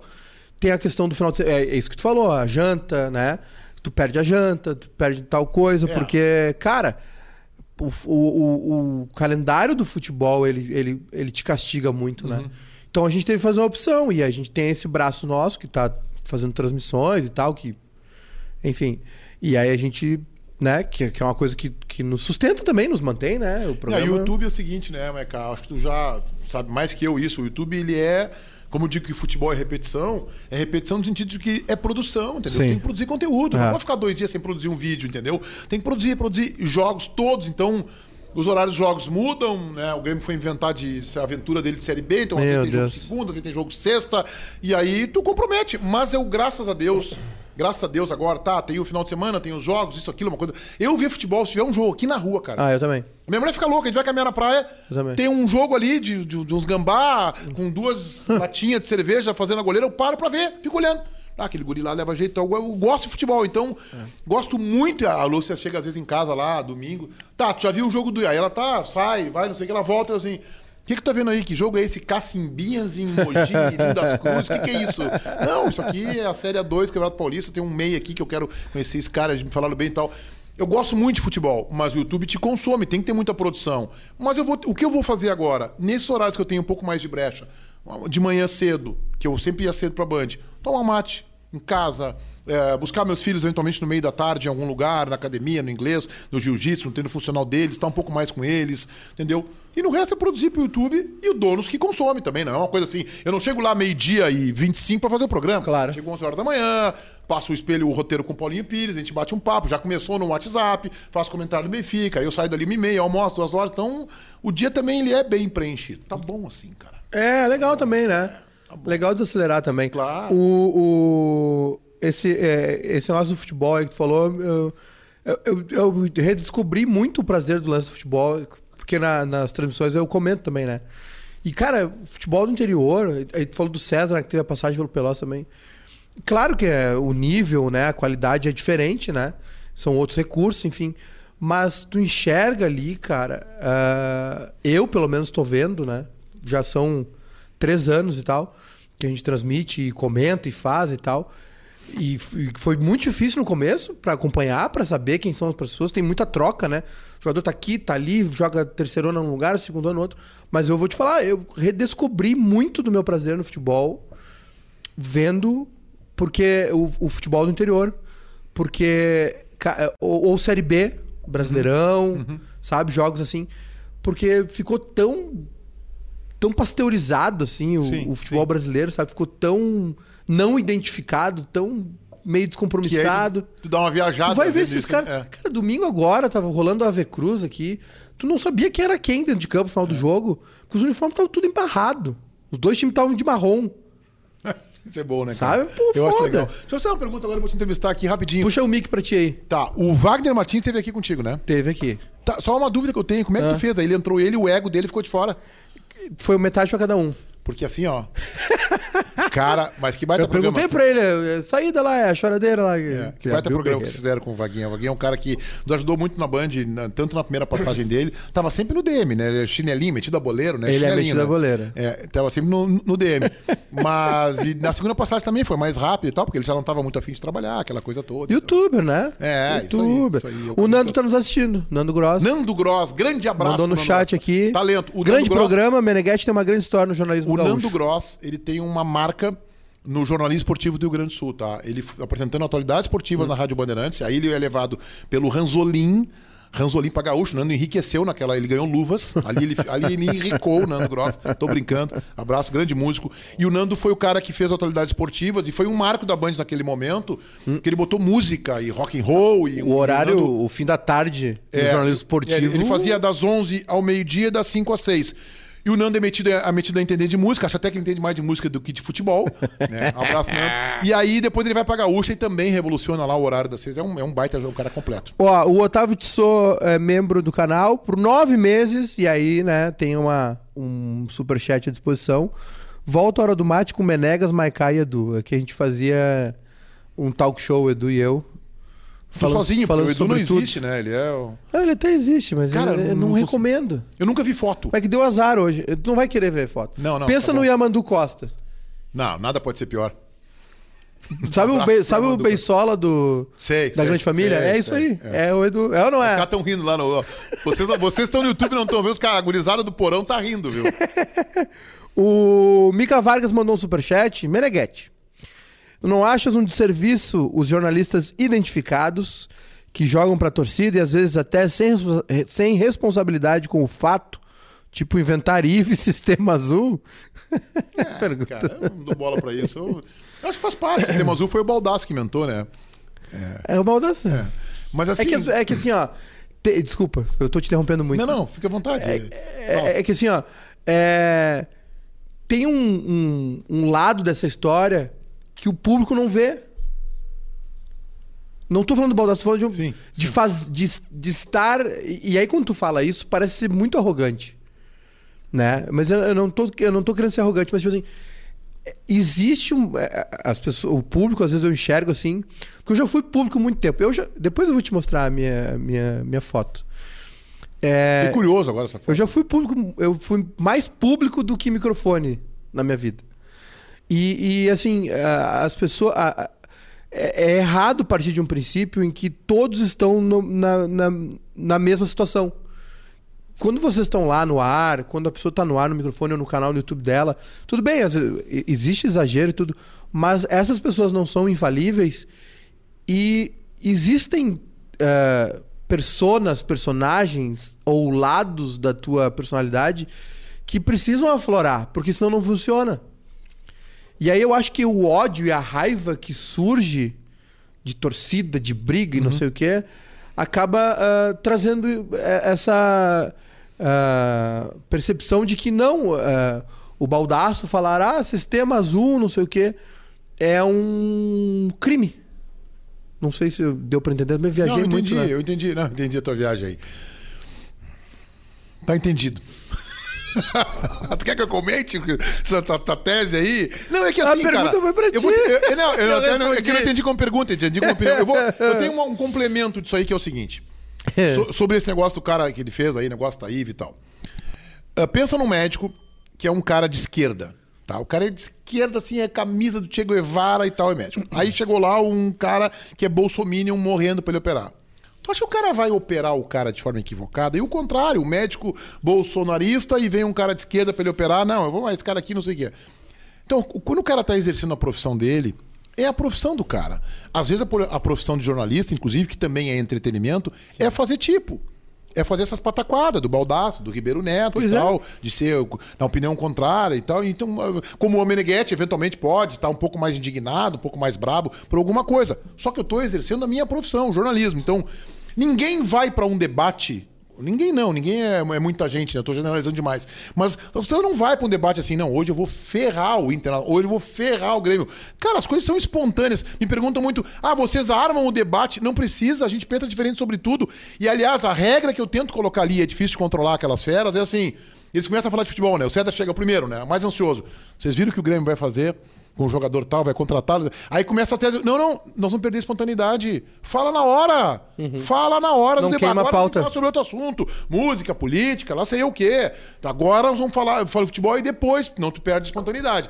Então, assim como o médico de esquerda ou de direita, como o paciente esquerdo ou de direita, os caras estão fazendo a profissão deles, cara. Estão lá trabalhando. O Baldasso com o coloradismo dele, o César com o gremismo dele, cada um defendendo as suas ideias. A gente até brinca, né? Que o Baldasso fala melhor, de Grêmio tem mais lucidez. Não é muito, né? Vive, né? É, um pouco- É, é muito. Vive de Grêmio, né? Vive de Grêmio, é. O, canal, o canal do César falando de Grêmio, do Baldaço é, é vivendo de Grêmio. Eu dei uma ideia Baldasso lançar um, um, um canal do YouTube dizendo Baldasso falando de Grêmio. Eu acho que teria aderência, cara. O pessoal tá perguntando aqui se vai ter um canal no YouTube do Meneghetti é, só sobre churrasco. Ah, cara, tem muita gente que pergunta Loucos isso. do As- del Assado. É, Low Pai, baita canal. Uhum. Baita canal. Eu acompanho lá ele e tal. Baita cara. Muito, muito bom comunicador.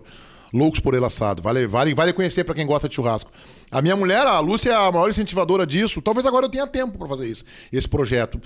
Mas eu, quando eu faço meu churrasco lá, que eu boto foto e tal, já tenho os meus patrocínios pra isso especificamente, Pode ser inclusive. concorrente do Duda. O Duda não faz churrasco, ele tira a carne do freezer e bota na mesa, né? É, é eu isso. fui lá, ele, ele não gasta nada, ele não gasta carvão, não gasta fósforo, não gasta álcool gel, ele pega a carne, tira, já, dá, deixa Tava fora boa ali. a carne lá quando foi? Não, tava, tá. Ele fez um entrecô, ele bom, ele fez uns aspargos também. Eu gosto dessas coisas meio aspargos, pimentão, cebola. Tá, eu gosto disso aí junto com a carne. gosto. Não, o Duda assa bem, só que ele gosta do corte mal passado como eu gosto. O meu corte na minha casa não é tão mal passado quanto o dele. Eu- o meu é o ponto menos que eu faço. Uhum. En- Entre ponto menos e mal passado. O dele tá entre o mal passado andando de mãos dadas com o cru. Tá ali abraçadinho no. Isso aí é, o, isso é culpa do Potter. Por quê? Potter faz assim também. Também faz assim É, churrasco. não, aquele dia. Aquele e dia ele é do Alegrete, né? aque- é, aquele, aquele dia. Não, aquele dia do Kahneman, o Duda se passou. Tava muito, tá roxo. Eu, eu vi. Mas eu tenho mas uma- mas é, é, é- é vermelho o negócio. Eu tenho Bem- uma bem- crítica aos churrascos do interior do Rio Grande do Sul. Ih, Eu tenho uma crítica e tu tem um público grande nesse interior mas esse aí. canal, esse canal tá caindo de maduro, Meneghetti. Tem uma crítica. Minha crítica é a seguinte: eu acho que o churrasco do interior do Rio Grande do Sul é muito passado. Ah, é sim. muito passado. Por isso que me admira que o Potter. Ele não é do Alegrete? É.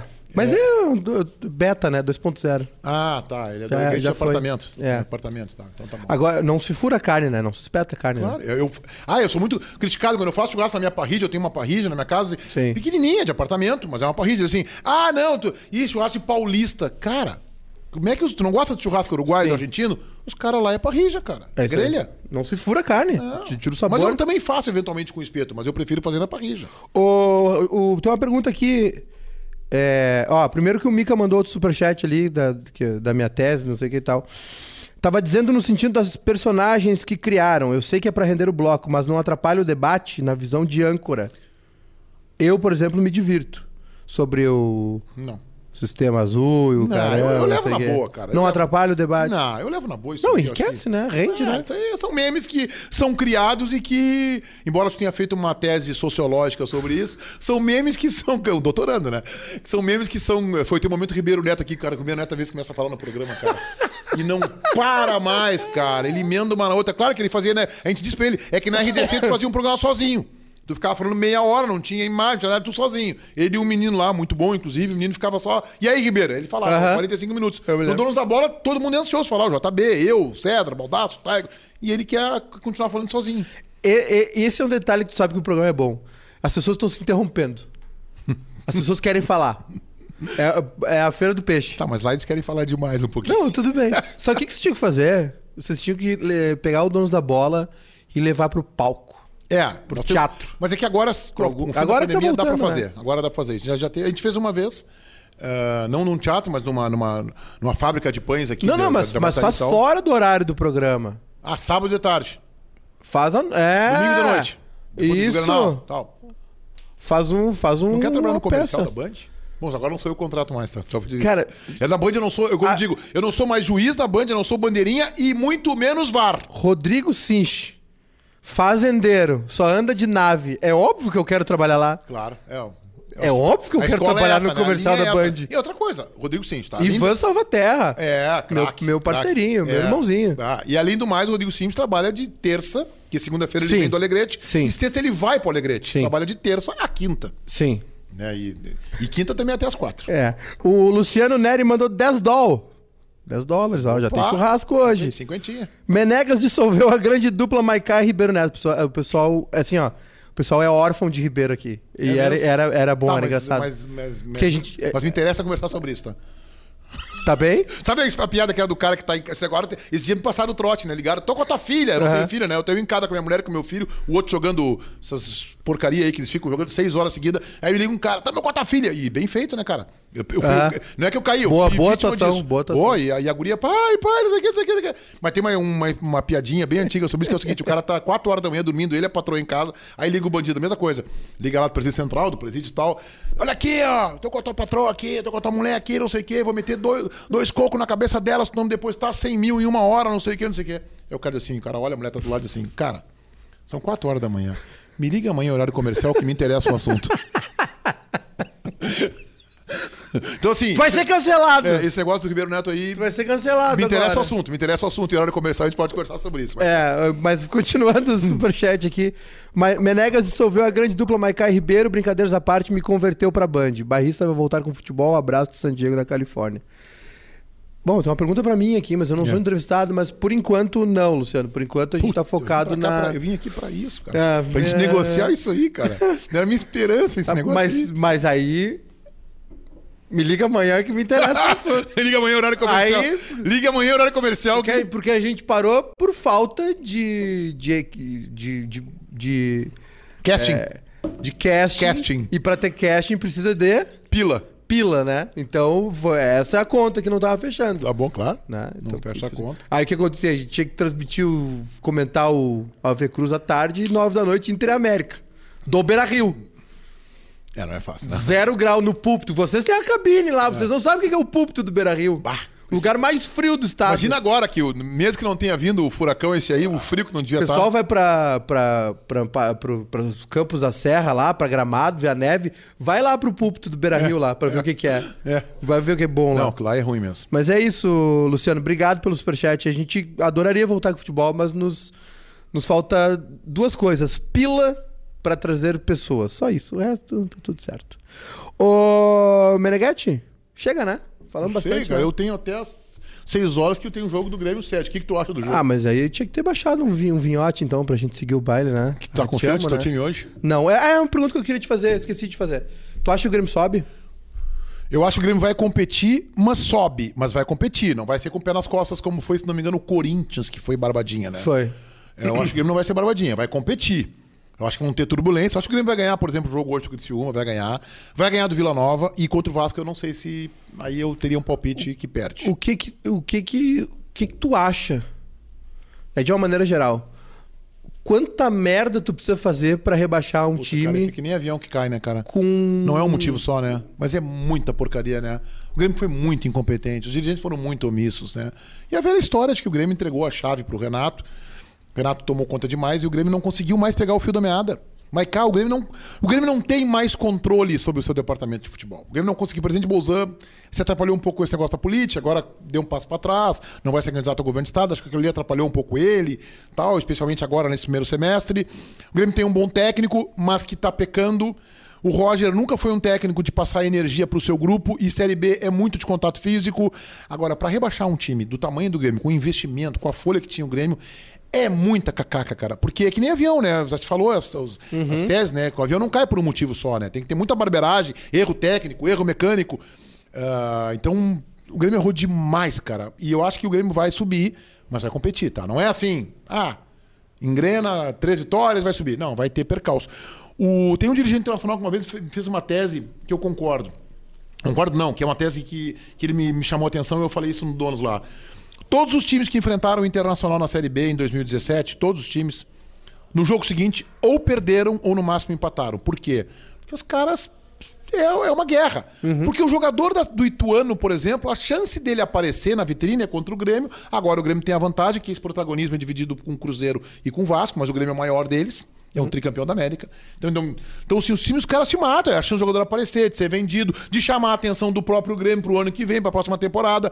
E depois tem o relaxamento e o time tem dificuldade. Então, o Grêmio não conseguiu. O Grêmio montou pra Série B um time ruim de Série A. O Grêmio não montou um time pra Série B. O Grêmio montou um time. O time do Grêmio hoje, se disputa a Série A, é candidato ao rebaixamento, ao descenso de novo. O, o- mais das metade dos gols na, na A2 desse ano foram, foram de bola parada. Que bola chique isso, em A2. É, agora. Chique, agora é. Não, não, não. A, do Galchão. Ah, tá. Série A2, Tá, Série tá. A2. Série- é, que era a divisão que de tava acesso. batizando a Não, Série não, B. não, não, não tem essa petulância. É, é que a, é a Série A2 é, era a divisão de acesso, né? Sim, Agora sim. o nome é Série A2. E o Galchão também. É, é, o percent... não, não posso precisar o desse Mais- ano. Metade dos gols. Na divisão de acesso, mais da metade dos gols foram bola parada, bola aérea. E o Galchão, o, in- o percentual é muito alto também. De, de, de bola parada e bola aérea. E eu acho que o Grêmio tem problema Jogo na bola. muito físico, né? É, o- Grêmio tem a vantagem da bola aérea ofensiva por conta do Diego Souza. E o Grêmio tem problema na, mora- na bola aérea defensiva, porque especialmente o Breno tem dificuldade para sair por cima. Mas não é só por isso. Os zagueiros do Grêmio também não estão se posicionando bem ou não estão. Eu acho que o. A bola aérea, quando ela é com a bola rolando, não- é, é- é quando ela sobe também, né? É. Tem, tem um problema. Geralmente é lado tomou- de campo, né? Embora o gol que o Tuano marcou aos 47, 48 minutos não tenha sido de cabeça, foi uma bola aérea, né? Uma bola aérea. Uma bola aérea. O Grêmio tá vacilando muito na bola aérea. Não foi esse caso, mas o Breno tem dificuldade por cima. Não foi esse o caso, quero reforçar isso, mas o Grêmio tem dificuldade na bola aérea. É o que eu tava dizendo. É, é, pra mim, a Série B é muito parecido com. Claro, um nível diferente, mas muito parecido a forma como se enfrenta o Galchão. E a A2 também. É, É físico, exato- né? é físico. É, Cara, Ocupação de espaço, cara. a Série B tu não, não joga. A Série B se ganha. É. É que nem clássico. É. De- de- cara, vence. Busca o resultado e depois tu avalia. tenho- monta, remonta o time. O Grêmio tomou. O Grêmio perdeu no pé de ferro. Pro, pé de ferro é uma pessoa que o Ribeiro adora. O Grêmio perdeu no pé de ferro pro Cruzeiro. O Cruzeiro, no primeiro tempo, ganhou praticamente todas as, as divididas. O Lucas Silva não entrou no jogo. O Grêmio perdeu no pé de ferro com, o o Ituano. Então o Grêmio não tá conseguindo se impor. E o Grêmio agora, por exemplo, o jogo dessa noite. O Grêmio já vai botar o Rodrigues na direita, que já é um cara grande. O Lucas Silva deve voltar ao time, que é um cara que, embora não tenha ido bem contra o Cruzeiro, não entrou no jogo, mas tem experiência e tal. Ele tem que estar ligado. Eu acho que tá faltando isso ao Roger, tá? Ele tem que fazer seu time entrar mais ligado, cara. O time do Grêmio tem que ser um time mais ligado. O time do Grêmio tá, o Grêmio- o time do Grêmio tá jogando futebol na Série B. E não vai dar pra, Eu, pra eu- subir eu- assim. eu- imag- imagina que o dono da bola entrou em crise. Audiência, o pessoal já não tá mais vendo no YouTube. Aí te o coletivo vai lá te liga pra dar uma entrevista e tu fala assim: "Ah, os caras fazendo o programa desse jeito não vai dar. É, o problema tá no estúdio. Se eu disser assim, né? É, É. o problema não tá aqui, Não, na direção. O problema tá no vai estúdio. tu e vai, vai tu com o apresentador, que é o técnico, É. e vai mais alguém É. ali, a diretora Sim, nova ali, é. vai dizer assim: bah, os caras tão. O problema é o estúdio, o problema é a turma de lá do estúdio, que né? o problema é o campo, como O Grêmio, Pires, né? pra mim, o Grêmio tá correndo um, um risco seríssimo de, de ficar na, na B. É, e trocar o Altíssimo. departamento de futebol agora, eu acho que seria uma necessidade, mas o presidente não tem quem botar. Mas eu acho que o Denis Abrão já se mostrou, na minha opinião, inapto pra função, entendeu? O Ivanzinho tá aqui, ó. Maiká. O Menegas, Salvaterra? é, o Menegas é meu bruxo. Trata bem ele aí. Saudades de ti. esse cara e diz é que o demais. Rodrigo Sinch é o que mais trabalha na Band. Já mentiu, né? Não, não, aí, aí fake news, né, Ivan? Não, Fake aí, news essa hora da total. tarde não é legal. Não Mas o como. Ivan é um cara que eu admiro, respeito muito. Além de, além de um baita profissional de operações comerciais, ele é um, ele é um grande ser humano, cara. Ah, eu tenho um carinho por esse OPEC. cara. É o PEC. Bah, isso a gente teve sempre teve uma relação incrível com o Ivanzinho, desde lá na Gaúcha. Gente boa E demais. já que falamos, já que fomos pra campo, então, e o teu time? Cara, eu acho que o Mando tá aprumando. Não pra ganhar alguma coisa aí, mas tá aprumando. O- os reforços estão tão, tão dando uma, uma resposta interessante nesse momento. Wanderson, Depena, né? o David eu espero mais ainda. O, o Vitão entrou bem, não foi muito exigido. Vamos ver esse time agora quando é exigido de verdade. Pra pegar um Flamengo, um Palmeiras, um Atlético Mineiro. Mas eu tô gostando do trabalho do Mano. Eu acho que o Inter tem um caminho promissor aí e que inclusive escancara a incompetência passada. Se o Mano Menezes, Maicá, tivesse desembarcado no Inter em janeiro, não tem nenhuma dúvida que o Internacional ia ganhar o campeonato. Esse é o campeonato gaúcho mais fácil da história pro Internacional. E o time do Grêmio é ruim, na minha opinião. Era o mais fácil Não, da eu fiquei surpreso. Eu, fui no, eu fui no Grenal, que foi 1x0 pro Inter, né? Que, que foi da, da fase ainda. Aham. E eu fiquei aterrorizado. É, não, Eu o time do Grêmio é ruim. Eu, eu- foi, ali eu fiquei. Eu falei assim, cara, não vai subir. É. Porque o, o Galchão é um parâmetro, é, um, É, é, uma amostra. é o Aí, primeiro termômetro. o jogo seguinte, 3x0. 3 a 0. Não, foi um horror. Então, assim, o Mano mesmo estivesse aqui, o Inter estaria na Copa do Brasil. O Inter já estaria classificado na Sul-Americana. É. O Inter estaria na Copa do Brasil seguindo, não para ganhar, mas estaria seguindo, está no bolo, está disputando. Isso mexe com o torcedor, mexe com o time, autoestima do time, confiança. E teria que vencer o Campeonato Gaúcho. É, Essa direção perdeu muito tempo. Eu acho que o Inter tá. A visão que eu tenho do Inter é uma experiência própria. Foi daquele período que o Grêmio ficou uma seca de títulos, né? De 15 anos. Ah, vem o Fábio Koff e gasta. Vem um e vai pagar conta. Vem um e não sei o quê. Aí monta um super time. Traz tal treinador, traz tal jogador. O Grêmio, o Grêmio teve um time com Barcos, Dudu. Lembra? Sim.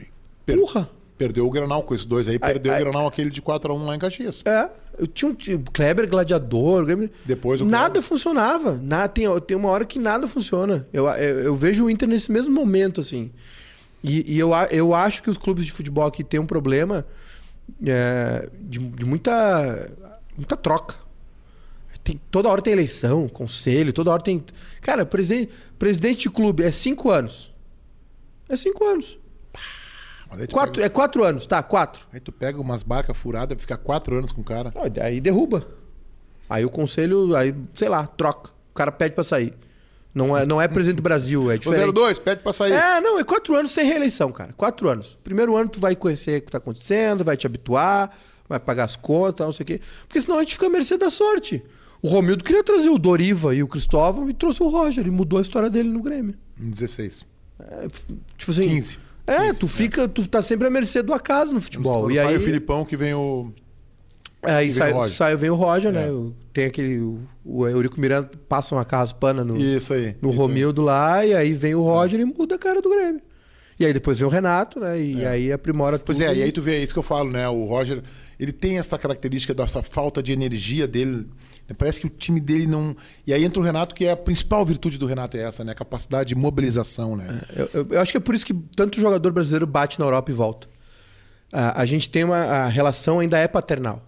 Claro que o futebol é muito paternalista. Nossa, ele é muito. é, Essa, é, é, o Jorge Jesus, pra mim, é o maior exemplo, porque pra mim ele aliou as duas coisas. O cara que manja de campo, mas que na hora de ir embora os caras meteram um churrasco pra se despedir dele. Fizeram samba lá, o pessoal Sim. do Flamengo lá fez um churrasco, fez Mas samba. sabe que eu não acho ele um técnico excepcional? Eu acho ele um bom técnico. Não mais do que isso. Que deu muito certo no Flamengo. É que, é que eu, é, ok, é, pra mim ele é um bom técnico na Europa. Aqui ele é um excelente técnico. É, o O nível. Abel a régua Ferreira é um bom técnico na Europa. Aqui ele é um. Não, o Abel Ferreira tem uma biografia bem pequena, treinador, inclusive, né? Mas eu acho que o Jesus, cara, eu acompanhei um pouco o trabalho dele no Benfica e, cara, não fez grandes trabalhos, cara. Ele nunca conseguiu Ele chegar é um cara longe polêmico também, né? É. É, agora ele saiu. Tá, ele, ah, se queimou muito, né, com isso que ele fez agora com. Com, com o patriota dele, né, cara? Ficou chato. Ah, eu- imagina, cara, o cara, tá, o cara tá no cargo, empregado. O- aliás, o cara podia nem ser português. Sim. Né, Paulo Souza poderia ser chinês, o cara não poderia dizer o que ele disse. Ah, não, eu tô aí, quero muito treinar no Flamengo e, e tô. Só que ah, é até o dia 20, hein? É só até o dia 20. Ó, o Leonardo Izaguirre. Menegas velha, é da velha guarda. O que mais me impressionou, o marco no futebol gaúcho. O que mais te impressionou, uh, um marco no futebol gaúcho entre Inter e Grêmio. Sou gremista, mas admiro o profissionalismo dele. Parabéns. Teu fã aqui, o Leonardo. Ah, eu acho que tem, dois, tem dois marcos aí que são importantes, eu acho. A gestão do Fábio Koff, aquela dos anos 90 do Grêmio. O negócio... Ali ele botou o Grêmio num outro patamar. E depois a gestão do Fernando Carvalho no Internacional. Aliás, o Fernando Carvalho que se aconselhou com o Fábio Koff naquele uhum. momento, né? Quando eu queria colocar o Internacional num, num patamar efetivamente internacional. Uh, então acho que são, são os maiores dirigentes de cada um dos dois clubes, Fernando Carvalho e Fábio Koff. Eu acho que são dois marcos bem relevantes. Agora eu quero citar um outro marco. Eu acho que tem um, tem um episódio que diz muito para um colega meu, ele contou no Donos, que é a tentativa do Grêmio de, de volta do Ronaldinho Gaúcho. Vocês imaginam se aquilo ali fosse efetivado, que não poderia significar hum. essa história? O Cedra contou para nós hum. nos bastidores, nos donos da bola a, a rádio, é, aquilo ali seria realmente uma. daria uma outra dimensão para o nosso futebol. A volta do Ronaldinho. É claro que muitos, a minha mulher, por exemplo, odeia o Ronaldinho. Se ele voltasse, eu acho que ela ia. Ela não é sócia, mas iria. O Bellini, por exemplo, fez programa comigo lá também, que entrou na, era o advogado do Grêmio na época. Então, assim, o, esse, tem histórias muito legais, né? E essa é uma delas, assim. Essa história que, se ela tivesse um outro desfecho, poderia colocar o Grêmio num outro tamanho, inclusive. Naquele momento, pelo menos. Vai vir o canal, então? Assado do Meneghetti? Assados do Menegas. Um assado para. Assados do Menegas um assado do Menega para. Podia fazer uma concorrência com o Duda. É difícil, cara. O cara é forte, cara. O teu, o teu bordão tá pronto já. Qual é? Não, a, a, minha carne tá mais bem passada. Não, é que assim, eu vou assar o churrasco, né? Ele tira da geladeira e bota na mesa, né? E tu te vira. Ah, tô né? brincando. Tu te vira. Não, gente boa, eu fui lá, gente boa. Cara, é um gigante também Massa, Ele né? trabalhou na Band, né? Isso é legal também. É, sim. Como o Eduardo, Eduardo Mancuso. Mancuso. Eduardo Mancuso. O, o ele vem aqui, se tu convidar, já veio? Já veio, já veio. Já veio? Não, nosso parceiro, Máscara nosso... também, mascarado. Acha que joga Masca... bola. Masca... Joga muito. Acha que joga bola? Joga? Joga muito. Aqueles gambitos dele, Vai jogar lá no, no campeonato? Vai jogar, vai jogar. Qual o time dele? Cara, não me lembro. Hoje o Tiger me falou. É, é o time que vai ser campeão. É o dele? Aqueles gambitos dele, eu queria Joga marcar ele. Bola. Eu marquei uma vez um campeonato que teve na Júris, eu marquei o Wagner Martins. Ele pela Pampa, não era nem Granal na época, e eu pela Bandeirantes. Não jogou nada, né? Não Teve, tocou tem na bola. dois caras que, da imprensa que eu vi que jogam muita bola. Só que um tá mais velhinho já, hum. que é o Colin. Ah, o Rafa Colin. Puta! Ah, o Wagner jogou muita bola. O Wagner eu nunca vi, nunca Joga joguei bola. também. Atacante, de é, lado, não. de meio. Não, jogou bola. Todo bichado. O joelho dele é um negócio Sim. horroroso, né? Todo... Mas é um sintoma de que joga bem, né? É, e a chinelinha, né? Tá sempre no departamento médico. É, Roger Flores. É. O, e o Duda, puta, o Duda é foda. Qual é a posição do Duda? No campo é lateral direito. No society faz qualquer uma. Bah, joga muito. Ele tem um estilo longilíneo, ele é um cara longilíneo, bah, né? um cara é magrão e tal. Joga muita bola, velho. Joga muito. ele vai jogar, ele vai jogar por um time. Provavelmente cara. o time dele vai ganhar. Deve jogar no meio, né? Futebol 7, né? É, é. Deve jogar no meio. É o time da Band é bem meia boca. O técnico. Eu não sei se o técnico resiste até lá. É o CCD o técnico. Eu acho que a gente derruba ele antes. O nosso Paulo Brax é o Tiger Junk, que é o dirigente. né? Eu não sei, não sei se eles resistem. Quem é o goleiro?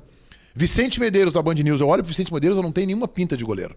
Porque tu sabe que o goleiro. Qual, né, qual é a escala? Coisa... Os sete iniciais? Não, eu não sei, não. Cedra guarda, mas eu sei que tá o, tá o Tiger. Não, o JB nós inclusive botamos numa escala de rádio para ele trabalhar domingo para não aparecer lá. Claro. Não tem nenhuma condição, né? Não Baldaço tem condição. é outra coisa, não tem condição. Não, o Baldaço eu vi ele fazendo uns, ba uns balãozinhos uma vez e parecia o ZT aquele do MIB, sabe? Que, que é, não é articulado, assim. Meu é um horror. Deus. Ah, e nós contratamos Vaguinha, né? Eu não sei se a documentação dele ah, não, saiu no bid. É não, não, é aí isso. é complicado. Não, é, mas ele vai apresentar um programa lá sexta-feira, vai, passar, vai dar oi num programa lá e já tá contratado okay. e vai. Não sei se vai sair no bid, mas vai botar vaguinha. Nem bota irregular. Isso aí tu faz, tu faz que nem o Flamengo. O Flamengo assim, uma operação é contratar, a outra é pagar, se dizia do Flamengo nos anos 80. Bota vaguinha pra jogar, depois os outros reclamem. Depois vê. Cara, vaguinha Não, mas tem afinidade ali, né? Tem, não, tá em casa, tem, né? Tem, um, tem uma relação afetiva, é. né? Tá Aliás, isso é bem legal da Band também, né? De ser celeiro, né? Cara, a gente faz muitos amigos, né? Cara, cara, que tu olha de gente em outros veículos que passou Não, e revelar. É, é, é. Bom, enfim, é a mesma coisa. É isso aí. É, o Chico, né? O Chico, o Pretzel. Uh, lá em São Paulo tem um monte, repórter de jornalismo, Felipe Peixoto, enfim, espalhado aí. Paula a gente, Valdez. A Paula, é, mas a Paula não passou pela Band aqui. Não passou na Band? Não passou. Uh, o Bira era o diretor na época, acho uhum. que não botou a filha, por uma questão talvez ética, de princípio, ela foi pra RBS, da RBS ela foi pra Band. Ah, eu já achei. Eu, na minha mente era. Não, era, não, não passou. Band. Mas são Mas é nomes. muito, é bem reveladora, né? A, é, Band é bem formadora. É bem, formadora é. não, é formadora. Só não, só de jogador de futebol não tem ninguém. O Vicente Medeiros é o nosso goleiro da Band News, por exemplo. Tu olha pro Vicente Medeiros, Tu olha pra ele, tu- se tu vê ele aqui agora, eu assim, não, esse é o goleiro de vocês. Sabe que é um quem era um grande goleiro, porque agora, não- se ele fizer uma defesa, ca- causa um abalo sísmico em Porto Alegre? Cristiano Silva. O Edu. Ah, o Edu que não existe, O tá? Edu que não existe. É. Tu não acredita. Cristiano Silva é bom goleiro. Cristiano Silva é bom goleiro. Tá rindo? Tô falando sério, cara. Esse campeonato da Júris que a gente ganhou, ele era o nosso goleiro. E, a E tu não vai jogar? A zaga... Ah, cara, eu larguei, cara. Eu larguei. Tô velho, cara. Tô velho pra isso. Joguei Várzea há 15 anos, Edu. Puta. Joguei Várzea há 15 anos, zagueiro. A zaga desse campeonato da Júris era eu e José Carlos Roque. O Roque é produtor da Rádio Goiaba hoje. Eu tô nessa E nós ainda. fomos campeões. Não, cara, nem- jogo assim, ó, na, na praia, eventualmente, mas larguei. Vou lá pra me divertir. Eu tô nessa também. Até, tô- até vou dar uma olhada ver se fechou o jogo de hoje. Pelo jeito não vai ter. Não tem nem palavras pra te agradecer, mas Eu um te papo agradeço. incrível. Né? Já estamos gastando saliva aqui, Já né? mandei o meu currículo pro DRH do bairrista. O pessoal da Band lá que você vai contratar, ideia tem, só falta o glamour, viu, gente? Só falta o glamour. Falta o glamour, é muito. Ó, ah, recomendo a todos, tá? Ouvir lá, tá no Spotify. A primeira vinda do Meneghetti. Meneghetti é mais um dos que uma galera pede pra retornar 19, né? aí. 2019, né? Foi aquilo, né? 2019, é. Voltando a Porto Nós Alegre. tomamos um vinho branco naquela oportunidade. É, não, não, não terminou em sexo porque... ah, Era uma sala escura, um cineminha, né? É, intenção eu queria, né? Mas é. o- recomendo a todos, viu? No, ouvir lá no, no Spotify a primeira passagem do Meneghetti, mais um de tantos aí que, que tinham que voltar, né? Nesse formato agora em vídeo também. Agradecer a todo mundo aí, então, né? E dizer pra vocês que agora, se, terça às 8 da noite, quinta, três da tarde, a gente vai estar sempre aqui. Sei que tem uma galera que gosta de acompanhar ao vivo, esse horário é legal também. A galera tá no trabalho, bota um fonezinho, tá trabalhando, papapá. À noite, às vezes, tem futebol. Tipo, terça-feira agora tem Grêmio Inter, né? Vamos tomar É. um ferro aí na terça-noite. Então, tem Grêmio Inter na próxima terça, mas enfim, né? Pra não ficar muito espaçado, pra galera firmar ponto mesmo, que os horários estão fixos aí, pra não ficar uma coisa solta, tá? Então é isso, galera que nos ouviu, que tá nos ouvindo até agora, muito obrigado. Deixa um like aí na nossa live, galera que tá nos ouvindo no áudio depois também. Obrigado a todos. Meneghete, sem palavras, sempre um papo incrível. Cara, legal, cara. Obrigado. Acho que eh, eu me divirto quando eu venho aqui falar contigo. Um abraço pra ti, pra toda a turma do bairrista, pro Edu, né? Que eu não tive oportunidade de conhecer, não sei nem se Uma existe rapaz. sorte, né? Mas um abraço. Me sigam no meu Instagram, Meneghete Jornalista, meu canal do YouTube, Leonardo Meneghete, e na Band, Donos da Bola, sem dúvida alguma. Aí todo mundo já segue, né? Beijo, gente. Obrigado. Boa noite. Boa... Não, boa noite, boa tarde, quatro e meia. E vamos embora, então. Terça-feira a gente volta. Terça-feira, daqui a pouquinho, agora no final de semana, a gente já divulga a nossa agenda aí pra próxima semana. Um beijo pra todo mundo. Valeu.